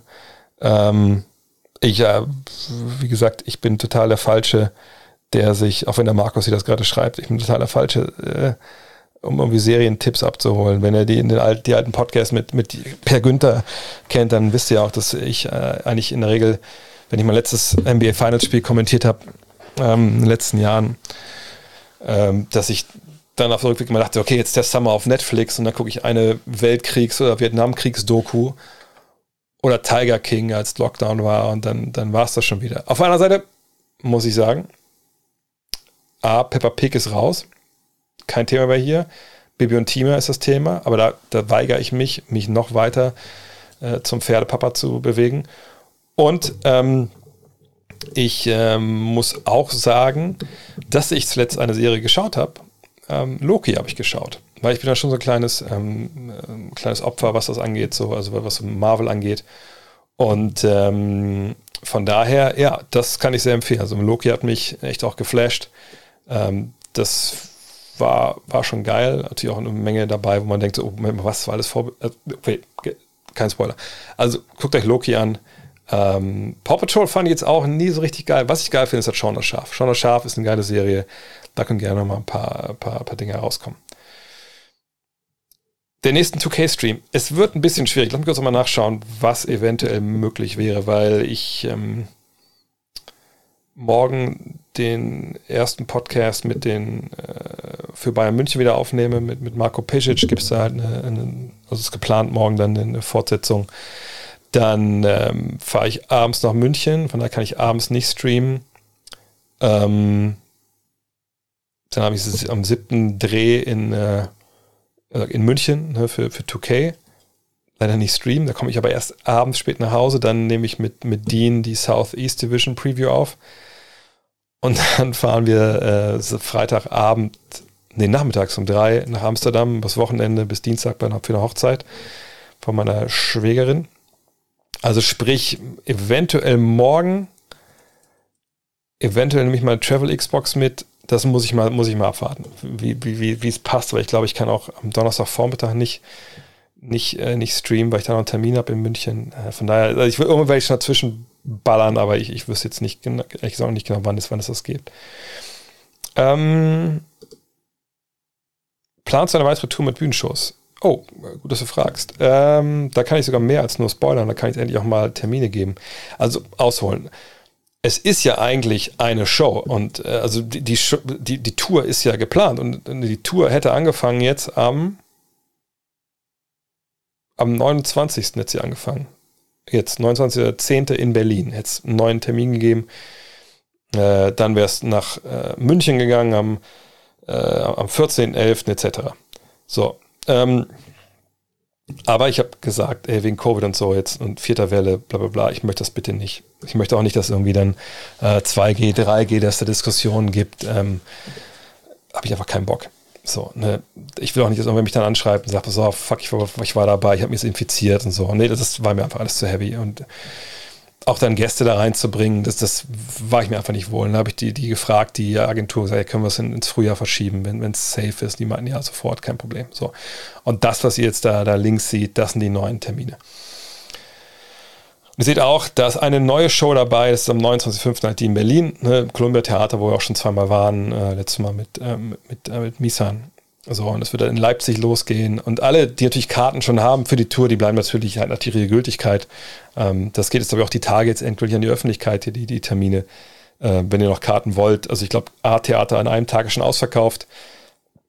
Für alle anderen gibt es noch Tickets. Berlin sowieso.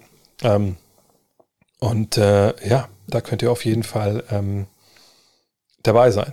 Das lohnt sich. Wenn sobald es natürlich auch dann äh, einen Link gibt, haue ich den natürlich auch raus. Ähm,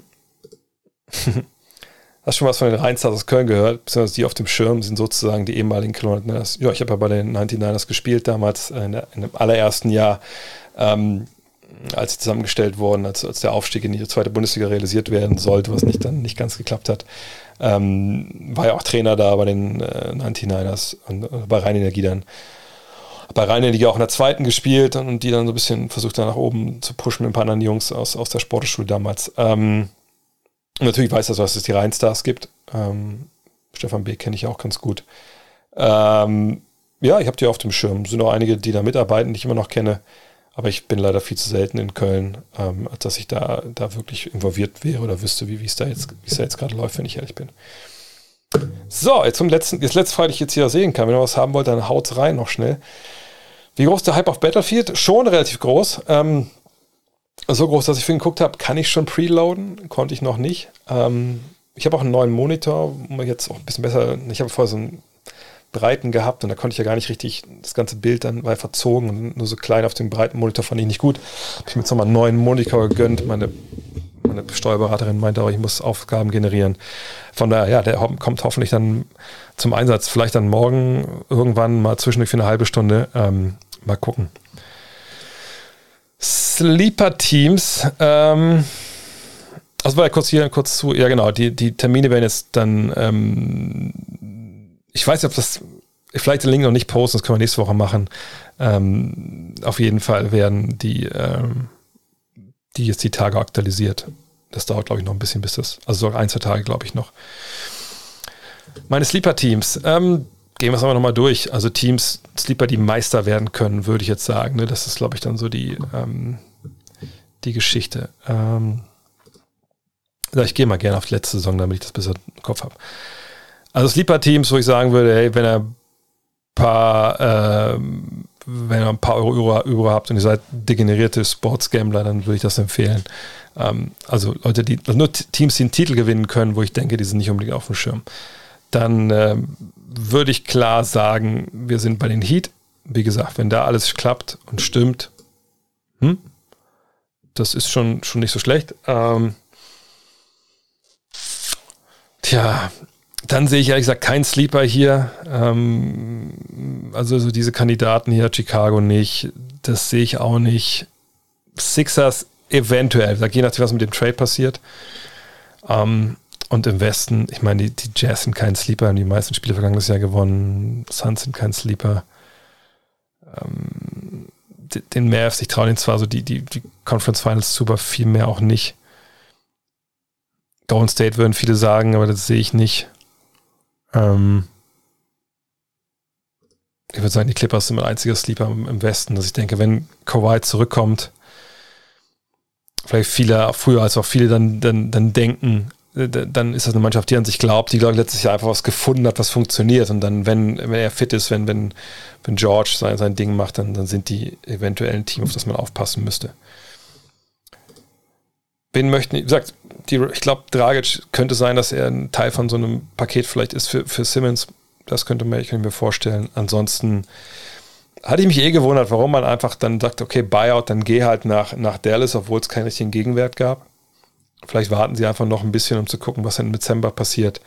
Bin ich gespannt. Aber ich glaube, so richtig einen Spieler im Kopf haben sie da erstmal nicht, sondern sie sagen, warum sollen wir einen relativ großen Vertrag mit einem Spieler, der für irgendwen sicherlich noch Wert hat, einfach for free ziehen lassen, auch wenn wir dem Spieler vielleicht und dem Agenten einen Gefallen tun wollen.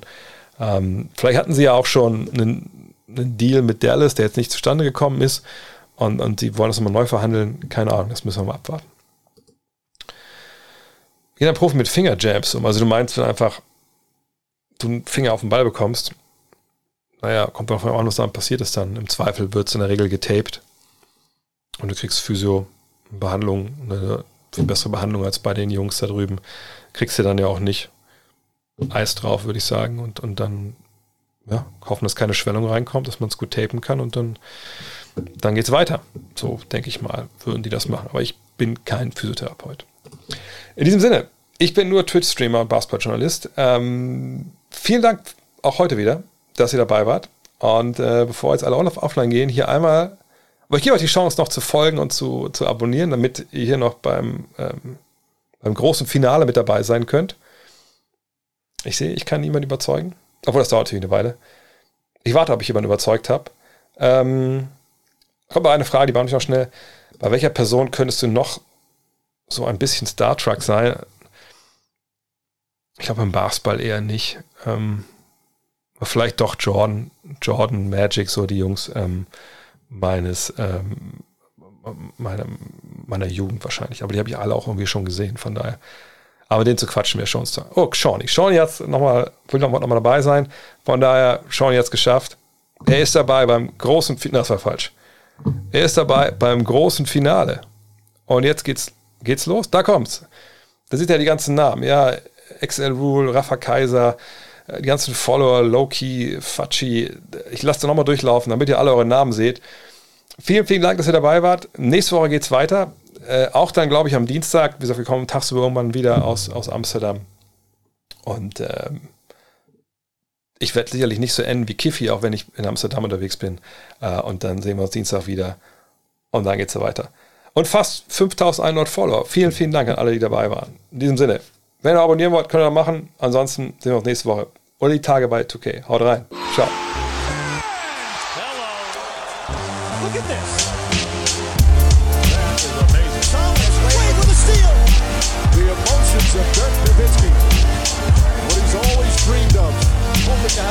chance.